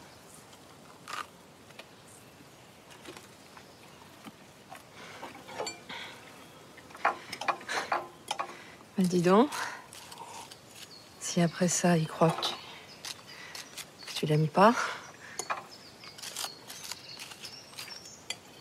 Ça te pose un problème? T'as jamais fait ça pour passer du temps avec les filles? Tu trouves que c'est une mauvaise idée Euh, Nathan, vas-y, commence. Qu'est-ce que tu as pensé de ce film? Ouais. Ouais. Bah, Non, alors. t'as pas du tout aimé. Non, j'ai pas du tout aimé. Je pense que. Alors, j'ai j'ai pas aimé Omar la fraise, mais j'ai vraiment pas du tout aimé l'été dernier. Euh, alors, déjà, toi, Kev, je sais qu'ils t'ont perdu directement parce qu'il n'y a pas de procès dedans. Dé- dé- Désolé les auditeurs, je vais couper le micro de Nathan pour le reste de cet épisode. Non, non, mais alors j'ai ouais, trouvé ça plan-plan. euh, J'ai trouvé le casting du, du, du jeune comédien avec qui donc elle a une aventure qui doit avoir 18 ans ou 19 ans, je crois, dans l'histoire, quelque chose comme ça. Inintéressant. 17 ans, ouais, je, trouve, je le personnage agaçant, vraiment. Ça, je pense que c'est voulu hein, pour le coup. Oui, mais on comprend mal euh, le- finalement le, leur histoire. C'est pas très euh, intéressant. Ça pose des questions. euh, on peut dire que ça pose des, des questions euh, parce qu'elle est un peu. euh, Elle se retrouve un peu manipulée à la fin par lui, et en même temps, elle le manipule aussi. Donc il y a tout ce jeu un peu psychologique euh, où ils essayent de. on sait plus trop où se trouve la vérité, et euh, qui, en fait, euh, les raisons pour lesquelles les gens euh, essayent de prendre l'ascendant sur les autres, en même temps leur relation est tout le temps ambiguë. euh. Mais euh, non, j'ai trouvé surtout que la mise en scène était d'une pauvreté euh, crasse. Je trouvais qu'il n'y a pas de scène intéressante, qu'il n'y ait pas une scène intéressante dans le film, vraiment.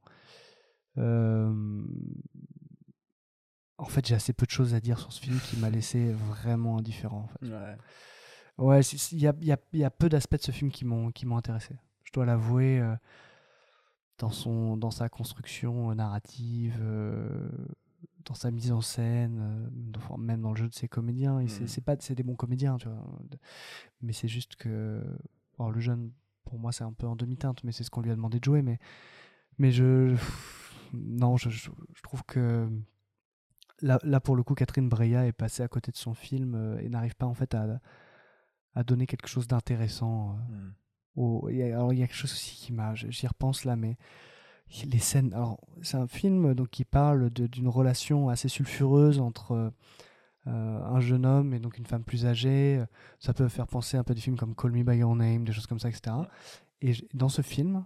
Mm. Donc, Très bon euh, exemple, ouais. dans ce film, euh, l'été dernier, euh, il y a un gimmick c'est que aucune des scènes de sexe n'est réussie. Alors je sais que c'est très dur à faire dans un dans, à réussir une scène de sexe euh, à dans un film. mais. Mais euh, attendez-vous au plan fixe de missionnaire mou de 3 minutes les plus longs de votre vie. Tu vois, non, c'est vraiment c'est inintéressant et ça apporte rien en fait. C'est-à-dire que euh, c'est la même scène de sexe qu'elle couche avec son mari ou avec ce, ce jeune. En fait, ça dit rien de ce que ça pourrait être pour elle de revivre une forme de jeunesse ou une sexualité différente, tu vois, ou d'une. Et en fait, euh, c'est assez laid à voir en fait Mais déjà. a- et mais c'est clair que c'est long. ça on peut le dire. euh, Catherine Breillat ne rend pas les scènes de sexe désirables dans ce film, mais euh, sa mise en scène en tout cas se pose en tout cas euh, à plusieurs reprises. Tu vois, on, on se focalise sur les visages. euh, en train de, de, enfin, de trouver le plaisir et l'état de grâce, tu vois. Enfin, il y a vraiment un moment où Léa Drucker, c'est un long plan fixe sur Oh, son ouais, visage. En fait, c'est d'une artificialité. euh, En fait, tu crois pas. Je sais Hmm. pas comment dire. Il n'y a pas de complicité entre les deux. Je trouve tu, tu crois pas à cette scène de sexe où. Je sais pas, ouais, c'est. Il y, a- il y a un truc, effectivement, là- là-dedans où je vais te rejoindre. Moi, je, suis- je suis beaucoup plus euh, mitigé que Nathan. euh, je, vais, je vais y revenir. Mais... Attends, attends, je peux juste, pardon, je Bah, viens de repenser un truc. Comment, comment il s'appelait ce film, tu sais, de cet architecte qui vient pour rénover une église à Venise euh, qu'on avait été voir ensemble et qui avait une scène de sexe qui était incroyable. Tu vois de quel film je, je veux parler hein? Non. oh, damn Euh, Architecte venu à Venise? Et tu sais, ça tourne très mal. euh, il est là avec sa femme et il y a une scène de sexe dedans où en fait la scène de sexe est entrecoupée par les moments avec les moments où il se rhabille. Et elle se remaquille, elle met ses boucles d'oreilles, lui remet sa chemise, Alors, etc. ça- ça me parle, euh, Et cette scène était très très belle parce qu'en fait, tu c'était alors tu voyais euh, eux en train de faire l'amour de voilà dans des, de plein de manières différentes, etc. Pendant voilà, et en même temps tu les voyais eux après leur complicité. Et tu vois à la fois tu sentais leur vie ensemble, tu vois depuis des années, etc. Enfin c'était c'était sublissime. Euh, Je ne trouve plus ce film. On va Euh, retrouver le on va retrouver le titre. Ok. Mais euh, ah ouais, là, là, comme ça, bah, ça- l'image que tu décris me, me parlait euh, évidemment, mais je trouve plus le titre. Euh, moi, je vais, re- je vais rebondir là-dessus et tout. Euh, déjà, Catherine Bria, effectivement, euh, moi, de son, de son cinéma, euh, je ne connaissais que Abus de faiblesse, qui était son dernier film sorti dix- il y a 10 ans, avec Isabelle Huppert et Kulchen. Euh, faut le savoir. Je sais Ah pas oui. si tu l'as vu. Non. Eh ben, écoute, c'était euh, c'était pareil sur une relation assez toxique entre ben voilà euh, Isabelle Huppert qui était, euh, je crois, atteinte d'un- handicap euh, qui, qui l'empêchait de pouvoir, qui avait besoin en tout cas d'un accompagnateur qui était donc Kulchen et qui a en fait profité de la situation. Voilà, c'était intéressant mais bancal. Et là, je trouve que l'été dernier, je lui trouve des qualités, et mais c'est tout aussi bancal. Mais euh, là où toi, euh, tu as complètement desté, moi j'avoue que j'aime le fait que le film assume son propos, et dans le sens, ce jeu un peu pervers, sulfureux, et qui nous épargne rien de cette histoire incestueuse euh, qui se joue entre les personnages Mm. aux pul- et aux pulsions insondables de, de l'être humain. Je trouve que le film il est complexe parce qu'on comprend pas vraiment comment les personnages en arrivent là. Et en même temps, c'est fiévreux, assez ambigu. Je trouve qu'il n'y a aucun jugement de morale qui est donné, sauf par, par le biais d'un personnage, euh, de, personnage de la sœur de Mhm. Léa Drucker. Mais sinon, vraiment, on, on est. Moi, le film m'a laissé dans un état de sidération assez fort. Euh, mention spéciale un peu à la dernière image du film, où, qui est l'une des très Oui, bonnes idées est- du film. C'est vrai que oui, c'est une bonne idée, elle est jolie cette, euh, cette image. Voilà, et c'est vrai que je trouve que le film, l'été dernier, il a ces accents un peu de ouais, Call Me By Your Name, tu vois, c'est des vacances dans une Ouais, maison. de Wish quand même. Euh... Non, mais c'est- dur. dit The Wish, je cherchais. C'est quoi le film The Wish non, mais la comparaison est. pff. Non, alors effectivement, on- n'atteint une- ouais. pas la somptuosité de Call Me By Ah. Name, que j'adore, euh, tout à fait. Mais euh, l'été dernier était un film que je trouve assez minimaliste, très très brut, effectivement, dans sa forme, puisqu'on sort jamais de la maison familiale, mais qui, est, pour moi, décrit très bien ce qui est le lieu d'un équilibre familial bien conservé, et en même temps, ce lieu qui va pousser à, à- à aller vers ce qui est un peu le, on va dire, le fruit défendu, vers le péché. Donc littéralement aller Mhm. vers euh, une liaison euh, un peu, on peut le dire, fatale avec, euh, avec le beau-fils. C'est quand même quelque chose de, je trouve, très très provoque. Ah, mais le sujet n'est pas du tout inintéressant. hein. Et, euh, et je trouve que derrière ça aussi, pour moi, le film, c'est un peu la déconstruction de la bourgeoisie, puisqu'on est quand même sur, à nouveau, euh, vraiment, la thématique, c'est le procès ce soir. Donc, Léa Drucker, qui est une avocate euh, dans le film, son mari qui est un, un Je me entrepreneur. demandais pourquoi tu avais bien aimé. Mais... Bon, dès qu'il y a un procès, j'adore. Moi, un film où il y a des procès des anniversaires. Mais euh, voilà, l'été d'année, donc c'est, je trouve, il- déconstruit en, en même temps, il explose un peu tout- toute cette, surf- euh, cette surface de, de- de la bourgeoisie familiale euh, qui est solide de façade et qui en fait se retrouve bouleversée dans son intime, euh, enfermée dans une sorte de déni protecteur euh, par le mensonge, tu vois, parce qu'il y a vraiment une Mm. scène, un moment de mensonge.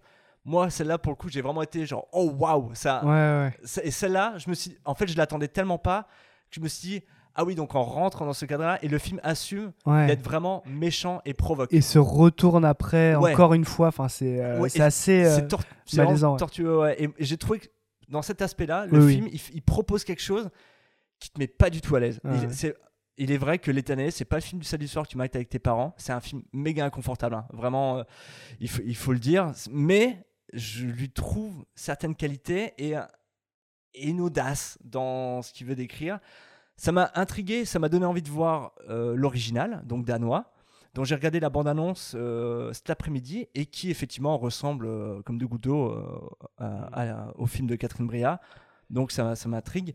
Pour finir, j'aimerais juste te dire quand même que j'ai retrouvé le nom du film. Poète. Que, qui est une vraie recommandation qu'on avait vue ensemble, le Reflet Médicis. Ah, joli. Et qui s'appelle Ne vous retournez pas. Mais oui, de bien sûr. 1973. Oh, très, très bien joué. De- Don't Look Now.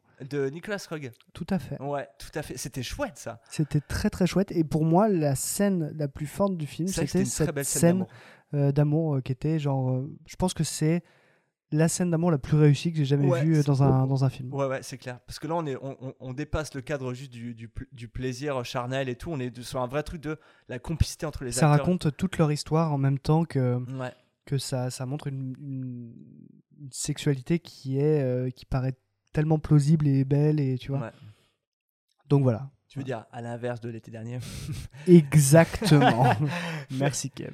Mais euh, voilà, donc bon, je vais, je vais, je vais conclure là-dessus. Effectivement, pour moi, l'été dernier est un film qui comporte beaucoup d'i- d'inégalités. Et c'est vrai qu'il y a le film est assez lent. Euh, J'ai envie de dire, je le trouve vraiment pas très crédible non plus.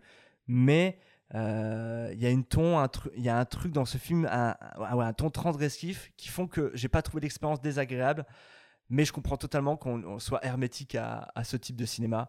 Euh, et et c'est clair que les scènes d'amour vont vraiment euh, soit déranger, soit en tout cas être clivantes.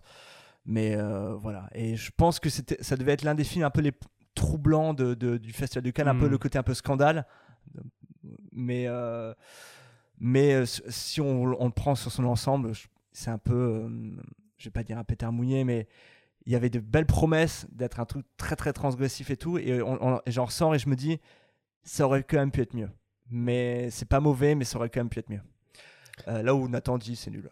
Non, je je vais pas dire que c'est que c'est vraiment nul, mais j'avoue que moi, en tout cas, c'est pas, pas un film qui m'a parlé euh, euh, comme j'aurais pu l'espérer au vu du thème ou des choses comme ça. Et je trouvais que voilà, il y a plein de choses qui m'ont euh, qui m'ont laissé sur le bas côté. Ouais. Eh ben écoute, euh, on va laisser euh, ce film sur le bas côté et on va, mais on va continuer à parler de sexe puisque cette transition. tout à fait. Euh, mais on va parler de How to Have Sex de Molly Manning Walker qui est sorti en salle, qui sort en salle pardon le 15 novembre 2023 et qui a été présenté à la sélection Un certain regard et qui a eu le prix Un certain regard des mains de John C. Reilly qu'on adore. Congrats. Et qu'on a vu euh, il y a pas longtemps dans The Lobster. Tout à fait. Précédent épisode. Euh, et donc le film est avec Mia McKenna Bruce, Samuel Bottomley et Lara Pick.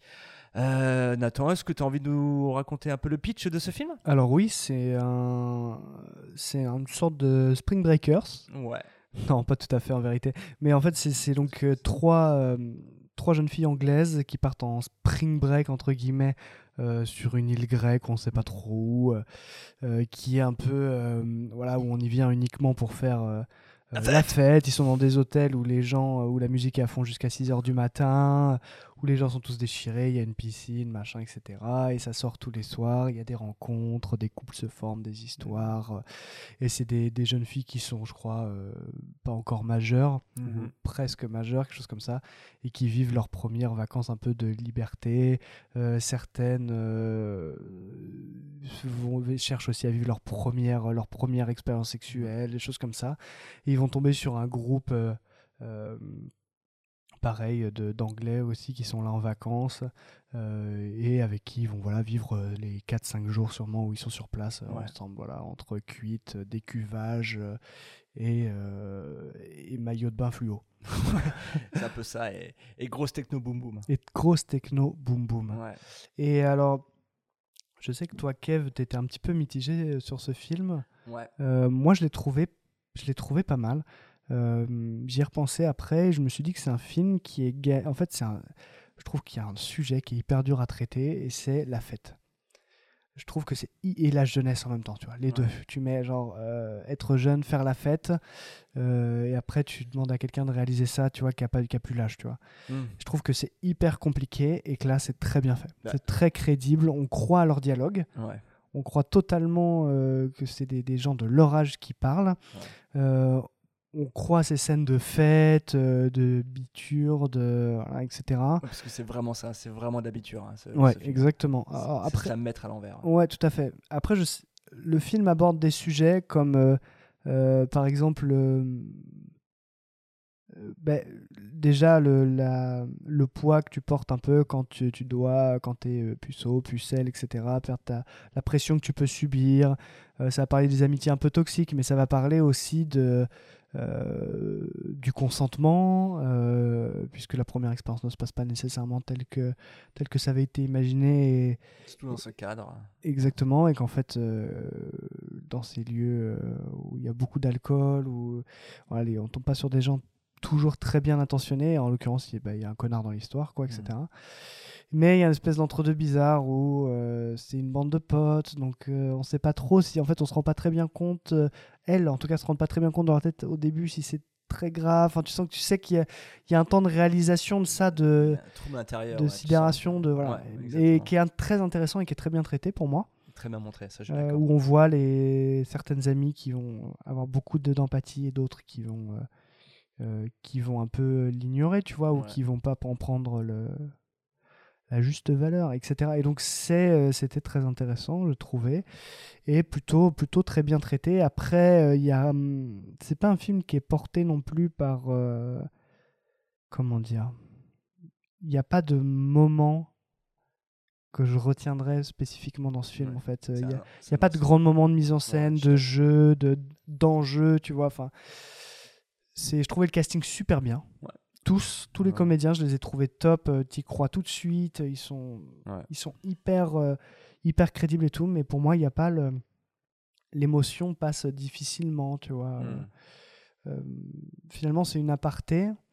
euh, mais ça reste juste une aparté, quoi. Tu- tu- ça parle de peut-être le, le côté, le tournant vraiment dans une vie. Ou le, ça l'est pour elle, tu vois, mais ça l'est pas spécialement pour le spectateur. Je sais pas comment dire. Enfin, ça passe à côté de de quelque chose d'un peu plus fort, tu vois, Hmm. d'un peu plus meaningful. Ouais. Mais euh, je sais que tu- un peu plus tôt dans cet épisode, tu parlais de, de l'amitié traitée au cinéma, tout ça. Et je trouve que ce film, euh, à un moment, traite l'amitié, mais euh, aux enjeux actuels. Et il y a un peu ce truc, tu sais, de, du, euh, cette pratique du, trash, du trash talking, tu sais, de se parler Mm. entre potes, mais de se dire vraiment, t'es qu'une merde, tu vas, mais je t'adore, tu vois. c'est- Ouais, oui. Ce truc-là. Et ces personnages, en, en gros, le, le, le pratiquent. Et ça, on on n'arrête pas de se clasher, de se, de se balancer des trucs à la, à la face et tout, tout, mais tout en s'adorant énormément. Tu sens qu'il y a profondément énormément d'amour et, euh, et d'empathie. Et il y a ce truc-là que je trouve qui est assez bien dépeint sur ce truc de euh, on est on est un peu des bitches tu vois c'est Oui, oui. c'est- vraiment ça a pas l'air vraiment d'être des personnages très très fun euh, enfin voilà mais qui sont dans ce mood de la fête d'être juste trash tu vois Ouais. et, euh, et cet aspect là Ah, il y a des outfits. Waouh. ah ouais Oh là là. Filet fluo jaune. ah ouais, mettez vos lunettes de soleil au cinéma. Ouais. mais euh, ouais, j'avoue, il y a des looks assez improbables. Mais, euh, mais ce truc-là, tu vois, et cette pratique aussi du binge drinking, tu vois, où vraiment elles font, et, euh, les personnes en tout cas en général, ne font que picoler, mais non-stop. Ouais. c'est- Enfin, c'est vraiment, c'est à gerber, tu vois, tellement ça boive, mais c'est, c'est- ça boit des trucs. euh, dégueulasses quoi tu vois c'est vraiment des, c'est des Oui, sauts oui. de vodka enfin c'est les fameux trucs de c'est un, un peu comme ça au la full moon party bah, comme les spring break euh, tout Oui, ça oui, tout à fait. et euh, Mais en sortant, on s'était. un- oui, pardon, excuse-moi. non non vas-y On s'était un peu dit, genre, on n'a pas pu s'empêcher de faire la, con- la, la comparaison avec Spring Breakers. Mais évidemment. Et en fait, qui c'est- était rat- un peu raté dans son, dans son genre, mais qui avait cet énorme avantage de laisser des scènes et des images derrière lui, quoi. Mais là où je me suis dit, qu'est-ce que, pourquoi est-ce que je pense à ce film et pourquoi je pense que je me, rappelle, je me rappellerai plus de Spring Breaker, euh, de Harmony Korine, c'est parce que il y a aussi quelque chose là où le film de Molly euh, euh, Manning Walker fonctionne, c'est qu'en fait, il s'intéresse du coup à finalement dans le collectif de la fête, il s'intéresse à un personnage et à son trouble intérieur, les questionnements, les doutes et Mm. sur ce qui est en train de se passer. Là où Spring Breaker, euh, on restait vraiment sur le collectif, l'effet de groupe, et on était finalement très peu avec un personnage qui s'interrogeait sur ce qu'est-ce qui se passe, qu'est-ce qu'on est en train de faire, tout ça. Mais c'est marrant, hein, parce que Spring Breakers, je le trouve plus raté que finalement que How to Have Sex, mais je le trouve plus mémorable. Mais ouais, mais, mais alors. C'est pas juste, hein, mais. C'est pas juste, mais parce que y a je pense qu'il y a une question un peu de mise en scène, tu vois. Enfin, Bien sûr. euh, la scène dont on s'est rappelé le plus euh, de, de Spring Breakers, on s'était dit, c'est d'un coup cette, cette bulle d'air qui est le, le chant de James Franco au piano. Ouais, au piano qui se met à chanter faux. euh, Every time I fall. Whitney Spears, Euh, Every non. Time. Ouais. Et c'est euh, c'est c'est l'une des grandes scènes avec vraiment ces, ces, deux, ces deux nanas, ces deux fêtards qui sont là avec des Mm. bonnets roses fluo, Oui, tu oui. te rappelles, c'est- c'était fort ça comme scène. Là où effectivement le film, euh, là, où ce pourquoi je crois qu'il a été distingué euh, à Cannes et qu'il a reçu le prix Un certain regard, c'est parce qu'il a un sujet qui est fort évidemment. Mais pas seulement, hein, moi je, comme je le disais, je le trouve qu'il est d'une extrême justesse euh, dans le jeu, l'écriture, ouais. le... mine de rien, c'est que des choses extrêmement difficiles qu'il ré- qu'il réussit à rendre, à rendre crédible. Non, non, moi je trouve que c'est un film qui, mérite ce qu'il a eu, pour Mhm. moi. Ah ouais, mais je, je le discute pas ça par contre. Et hein. je suis très intéressant de voir ce que, ce que Molly Manning Walker va nous préparer pour la suite, Mhm. parce que je trouve que c'est quand même très prometteur. Oui, alors ça, ça c'est évidemment euh, très clair et je trouve, enfin, ce, ce trio de personnages féminins, il est, il est chouette, euh, il est, à nouveau, il est complexe quoi. Enfin, vraiment, quand ça commence à, hum, aller vers un, chemin qui est à la fois un petit peu euh, attendu, parce qu'on sent où le film va aller, hein, on sent euh, ce qui va se passer, euh, euh, et, le, et le titre du film est déjà un petit peu euh, euh, comment dire, prémonitoire, mais euh, mais du coup, voilà, quand on suit la progression de ce personnage féminin dans cet engrenage infernal malgré elle, alors qu'elle l'a également cherché, c'est vrai qu'il se passe quelque chose de très intéressant dans cette narration et qu'on voyait pas venir et qui interroge évidemment, tu l'as, dit très bien, cette, cette question du, consentement et, de, et de l'effet de groupe aussi, de qu'est-ce qu'on est prêt à faire pour être dans le moule avec les autres, tu vois. Euh, ça, c'est aussi un truc, tu vois, être en phase avec ses copines et tout. euh, et à un moment, il y, a des- y a des scènes aussi d'interrogation, tu sais, où elles, sont en pleine soirée, en pleine fête et tout, et d'un coup, elles s'interrogent sur un peu leur avenir professionnel, leurs études et tout. Elles sont là, ah bah tiens, c'est bon, j'étais accepté dans telle fac, dans tel machin, tout ça. Et pour certaines, c'est la désillusion. Et donc, malgré tout, la réalité à un moment rattrape, et elles sont Mhm. dans cet entre-deux entre euh, l'innocence, hein, on peut le dire, et, euh, et à un moment, euh, bah, la vie te rattrape, et il va falloir qu'à un moment, euh, bah, que tu ailles au charbon, quoi. Exactement, oui. et, et voilà, et, et quand j'y repense, c'est vrai que je suis sorti un peu mitigé, peut-être peut-être épuisé aussi hein, par les trois films qu'on venait de voir, tout ça. Mais quand j'y repense, je me dis que ça- le film, il laisse quelque chose, il laisse une trace et qui, pour moi, sans révolutionner, entre guillemets, le cinéma, la forme, le sujet ou quoi, euh, me semble en tout cas nécessaire et traite effectivement très bien de ces sujets. Et je pense qu'il est, effectivement intéressant de s'interroger sur tout ce dont le film traite. Et, euh, et voilà, et je pense que c'est un film à voir et sur lequel je vous conseille évidemment de vous faire votre avis. En tout cas, je sais que toi, Nathan, tu l'as, beaucoup apprécié. Moi, j'en ressors quand même aussi euh, assez euh, convaincu, mais sans être transcendé. Mm. Ce serait peut-être juste ça ma nuance. Ah ouais, je comprends. Voilà. Je comprends, je comprends. Non, mais attends, Kev, est-ce qu'on n'en serait pas au dernier film? Eh si, que tu as vu en solo Et ouais, exactement. Ouais.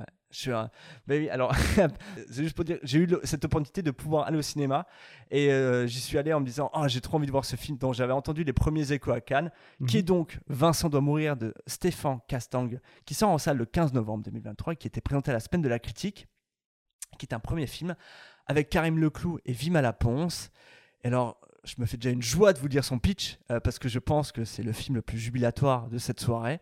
Euh, du jour au lendemain, Vincent est agressé par des gens sans raison apparente qui essaient de le tuer. Il tente de poursuivre une vie normale, mais lorsque le phénomène s'amplifie, il doit fuir et changer totalement de mode de vie. Voilà. Excuse-moi, est-ce que tu peux, euh, tu peux m'ouvrir la porte? Parce que euh, euh, j'arrive pas à l'ouvrir là, j'ai essayé et c'est bloqué, je sais pas pourquoi. Oui, bien sûr, je vais t'ouvrir. hein. Je vais te ramener chez toi, t'inquiète pas. Mais euh, il faut que tu fermes les yeux. Pour, pour, pourquoi? Parce que si tu ouvres les yeux, tu vas me regarder et tu vas vouloir m'agresser à nouveau. Je vais être obligé de t'attacher, parce que sinon c'est vraiment trop dangereux, mais... euh, Tu vas être obligé de m'attacher? Oui, oui, mais t'inquiète pas. Je, je te détache après.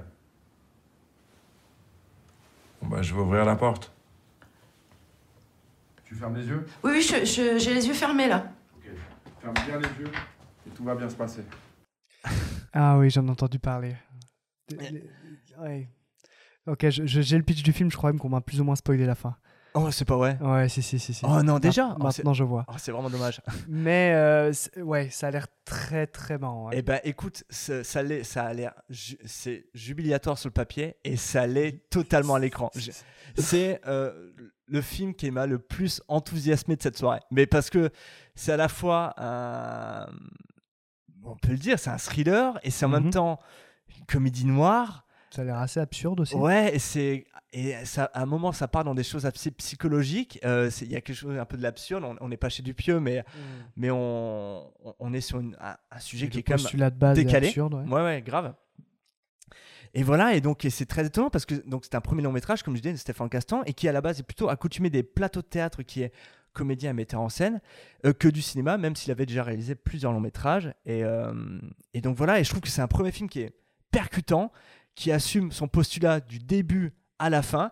Et, euh, et les premières, et la première scène du film, je peux la détailler, hein, c'est euh, donc Vincent est un, donc un graphiste dans une, dans une, dans une boîte, euh, voilà, une sorte de start-up, hein. Il y a un moment, il y a un stagiaire et il lui fait une blague, genre Ah, c'est toi le stagiaire, bah, ramène-moi un café et tout. Et là, le stagiaire se lève et lui éclate un PC dans la gueule.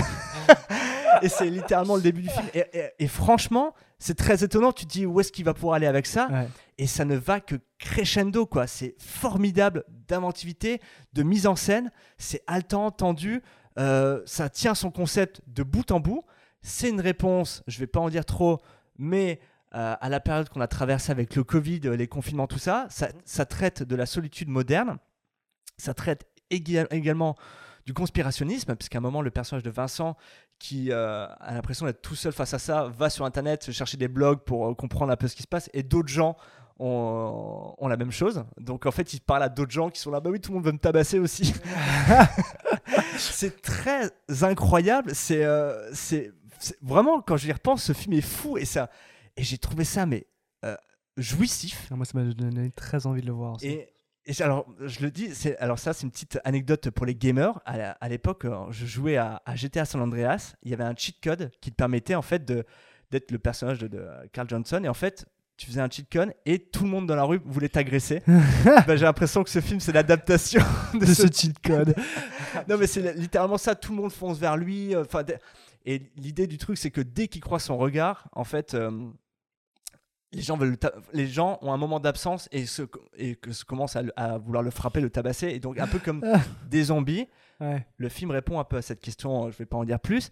Mais du coup, je trouve très intéressant de donner un peu une sorte d'origine au, au truc sans que ce soit Mm. totalement décalé, tu vois. euh, mais sans trop aller loin non plus. Tu vois, on sait pas d'où ça vient, quoi que ce soit. Et, euh, et voilà, et lui il s'est trouvé euh, des méthodes pour s'en sortir. Enfin, comment vivre en fait si. Faut pas trop en si- dire, je pense. Voilà, si Ouais. tu ne peux pas regarder les gens. Euh, et voilà, et il y a un moment, il y a une scène de bataille, de fight dans une fosse sceptique. Mais incroyable. Mais vraiment, c'est la, la salle de cinéma dans laquelle j'étais. Donc, c'était une avant-première et le réalisateur en plus était là. Euh, mais tout le monde a vrillé, quoi. Soit les gens étaient dégoûtés, mais c'était. Ah tu vois, soit les gens étaient morts de rire par ce qui se passait, parce que c'était fou, quoi. Mais- Et pour un. f- C'est peut-être bête la manière dont je veux dire, mais pour un film français, mais je trouve que ça tabasse de fou, quoi. Ça va très très loin dans son postulat. Euh, J'en parle avec une grosse énergie parce que vraiment le, le film m'a m'a m'a enthousiasmé euh, à fond. Et, euh, et voilà. Et je- alors en plus de ça, il y, a- il y a une BO dans ce film qui est aux accents un peu, aux allures un peu de John Carpenter euh, que je trouve formidable. Note un peu, tu sais, électro. Que des de trucs que tu détestes, Carpenter, Ah bah ouais, grave. Donc, et je trouve que ça, ça a le mérite de nous tenir en haleine. Et, euh, et, vo- et voilà, et en plus, de- dedans, il y a le personnage de Vima Laponce, euh, qui est un petit peu la, la, la bulle d'air, euh, sans trop en Mm. dire, de, de, de Karim Leclou, qui comprend rien à ce qui se passe. Et, euh, et c'est vraiment génial, c'est jouissif. Euh, Karim Leclou, qui est un acteur que je trouve formidable, qui pour moi est un peu la coqueluche actuelle du cinéma français. Et, et Vima Laponce, dont on avait déjà parlé Ouais. dans Retech dans le film La fille du 14 juillet. J'adore, j'adore cette comédienne. Carrément. Et, euh, et voilà. Et on sent dans ce film qu'en fait, il évoque l'ultra-violence de nos sociétés, euh, le fait qu'en fait, on est à un point de bascule où tu sens que tout peut vriller à un moment. Et euh, dans un, dans un moment, on est dans une période où, en fait, euh, il y a des milices qui font sur Moscou et il y a la violence dans la- en, en France, euh, avec la police, des trucs comme ça, où tout est sur un point assez tendu. Je trouve que le film est très intéressant sur ce qu'il dit de notre époque et de notre rapport à la violence. Voilà, donc je- l'ai dit, les scènes d'action sont vraiment vénères. Et voilà, je peux reprocher un petit peu quelques incohérences au film. Euh, parce qu'en vrai, si on, veut, si on veut être tatillon, on peut juste dire, bah, en fait, euh, euh, il met des lunettes de soleil et en fait, le problème est résolu, tu vois. Enfin, il peut y avoir un peu des trucs comme ça que le film évite soigneusement. Mhm. Mais, mais si tu acceptes un peu le postulat, en fait, tout le film, pour, pour moi, il est, il est crédible, fonctionne. Et il y a une scène de fin, un climax, j'en dis pas plus, que je trouve génial. Et, euh, et, le, mom- et le film a, a des bons moments d'humour aussi, et, euh, parce que c'est absurde comme situation, et il a des bons moments de poésie. Et euh, c'est un film enthousiasmant et que j'ai trouvé très beau, et je pense que c'est l'un des grands films français que j'ai vu cette année. Et Ok. voilà, je Énorme reco. je l'annonce comme ça. Et je voulais vraiment le garder pour la fin de cet épisode, mais c'est un Vincent de mourir, c'est vraiment une très très grosse recommandation. Je vous, vra- faut vraiment aller le voir à, à la rentrée. ouais. Et du coup, Kev, Uh-huh. petite question pour finir. Ouais. Toi qui as bien suivi euh, ce palmarès de Cannes de cette année, Ouais. quel film tu attends, toi? Quel film tu souhaiterais voir du palmarès euh, que tu n'as pas eu l'occasion de voir encore? Eh ben, évidemment. Peut-être euh, deux, trois films comme ça qui Ben, te... Évidemment, toi comme moi, on a envie de, de voir, de découvrir la Palme d'Or, hein. Anatomie d'une chute, Justine Trier, dont j'avais beaucoup aimé ses précédents films, hein, Victoria euh, et Sibyl, et que j'ai vu il y a pas longtemps La Bataille de Solferino, qui est assez plaisant aussi sur certains aspects. Euh, je suis pas étonné de voir Justine Trier euh, à, à cette reconnaissance internationale. Vraiment, je trouve que c'est une cinéaste de, de talent. Euh, donc voilà, il y a vraiment son film que j'ai envie de voir. Il y a le film de Scorsese, évidemment. Enfin, comment ne pas attendre un film de Clairement. Scorsese, Killers of the Flower Moon, euh, qui est la réunion de deux monstres du cinéma de Scorsese en plus, donc sont De Ah, mais Niro oui. et DiCaprio. Euh, Il y a le film qui a eu le grand prix du jury, qui est The Zone of Interest de Jonathan Ah oui. Ouais. euh, le réalisateur de Under the Skin. J'avais adoré. Ouais, avec euh, Scarlett là, Ouais. c'était un ovni ce film, Ouais, total. adoré ce film. Super intéressant. Donc voilà, Euh, je peux encore citer May December de Todd Haynes, où on voit un duo féminin euh, composé de Nathalie Portman et Julianne Moore. Donc évidemment, sur le papier, bah, je signe, euh, de des plus grandes comédiennes actuelles. Ouais. Et euh, enfin, je vais encore citer Perfect Days de Wim Wenders, qui a eu le prix du jury, je crois, et dont j'ai découvert récemment et profondément aimé son Paris, Texas. Ah, tu l'avais jamais vu encore? Je l'avais jamais vu, je l'ai vu il y a pas longtemps, Ah, il était sur. Netflix. Il vient juste de partir Netflix là, je crois, et c'est très très beau. ouais. C'est un très très beau film. hein. Je suis assez d'accord. Et euh, est-ce que toi, mon Nathan, tu as des films euh, que tu aimerais découvrir? Ouais, Je viens de les Tu dire. as tout hein. cité, oui. J'ai littéralement tout cité. Euh, je, je vais égal- également citer un dernier qui est dans la section Un certain regard, qui est le film Le règne animal Ouais. de Thomas Caillet, qui avait fait le film Les combattants. Ouais, qui, était, qui était très, qui était très bien. qui était un premier film qui était très chouette et qui revient 7 ans après, 7 ou 8 ans après, je sais plus, avec Romain Duris et Paul Kircher, le frère de Samuel Kircher, qui joue dans l'été dernier. Aïe, Euh, bravo Cannes. Euh, voilà. euh, Perfect Days, je reviens sur le film de Wim Wenders qui suit du coup l'existence d'un employé des toilettes publiques de Tokyo. Euh, et rien que ça, je me dis, ah, Oui, le un film qui tient dessus. Euh, J'ai envie de voir ce que ça va donner. Donc, euh, donc voilà. Merci bien, mon Kev, pour toutes ces, pour toutes ces petites idées. Eh ben oui, oui, oui. Bah, j'espère que, en tout cas, vous auditeurs, vous avez trouvé quelques recommandations euh, à ce propos dans, dans cet épisode. Euh, si vous avez vu certains de ces films, bah, on est très preneur de vos avis, hein, que ce soit euh, L'amour et les forêts, Omar la fraise ou l'Asteroid City, même d'autres qui sont sortis. Je sais qu'il y a le élémentaire de, des studios Pixar qui est déjà sorti, le Indiana Jones qui va, qui est sorti aujourd'hui même. Et si vous avez envie de parler de la petite sirène, is OK. Ah bah oui, évidemment. À chacun ses fardeaux. mais mais c'est clair que t'as pas voulu voir d'autres films de cette section, t'es allé voir la petite sirène, quoi, j'en reviens pas. C'est ça. Mais voilà, en fait, pour, pour clôturer ce- cet épisode, bah, on a quand même vu des belles choses. Ouais. Et je pense qu'il y a beaucoup de choses très prometteuses à venir. Ça risque d'être une belle année de cinéma encore. Ouais, ouais. Mais, euh, mais nous, pour, euh, pour continuer sur cette lancée euh, et aller même transcender ce festival, pour tout vous dire, on va, on va arrêter cet épisode, Mhm. sortir du houmous et du pain. Et regarder Tyler Rake 2. Et ouais, c'est ça. C'est un peu la soirée qu'on a décidé de mener. C'est- Exactement. C'est fini le cinéma d'arrêt d'essai. Maintenant, on veut du, du des boom. abdos et des coups de genoux. Ah, du boom et euh, voilà. en Ah, fait, euh, ah, et moi, je veux de la punchline. Moi, je veux que ça tabasse. hein. ouais, c'est ça. Tu veux voir Chris Hemsworth euh, balayer des enfants. Ah en ouais. fait. c'est clairement ça. Rappelez-vous le premier Tyler Rake. Impeccable. Les mecs ne se respectent pas. Mais avant, avant de conclure, bien évidemment, on rappelle qu'on est sur Instagram, un peu sur Facebook, euh, et qu'on est sur tous les agrégateurs de podcasts actuels, que ce soit Apple Podcasts, Spotify, Amazon Music, euh, Castbox, Castro, tant d'autres. Merci de nous avoir écoutés. On vous recommande également de vous abonner à nos pages, de nous suivre sur les réseaux sociaux, euh, de nous mettre des petites étoiles. hein. Ça, ça fait toujours plaisir, ça nous permet de monter dans les classements. Et euh, de vous abonner parce que, ouais, ça vous, comme ça, vous recevez directement les épisodes dans vos flux d'agrégateurs. Exactement. Et c'est plus simple comme ça, en fait. Voilà. Euh, Voilà. voilà, c'est ciao. ciao, ciao, ciao. Euh, non, sur ce, les auditeurs, merci à vous de nous avoir écoutés. Faites-nous des retours, on sera euh, heureux de les, re- de les lire.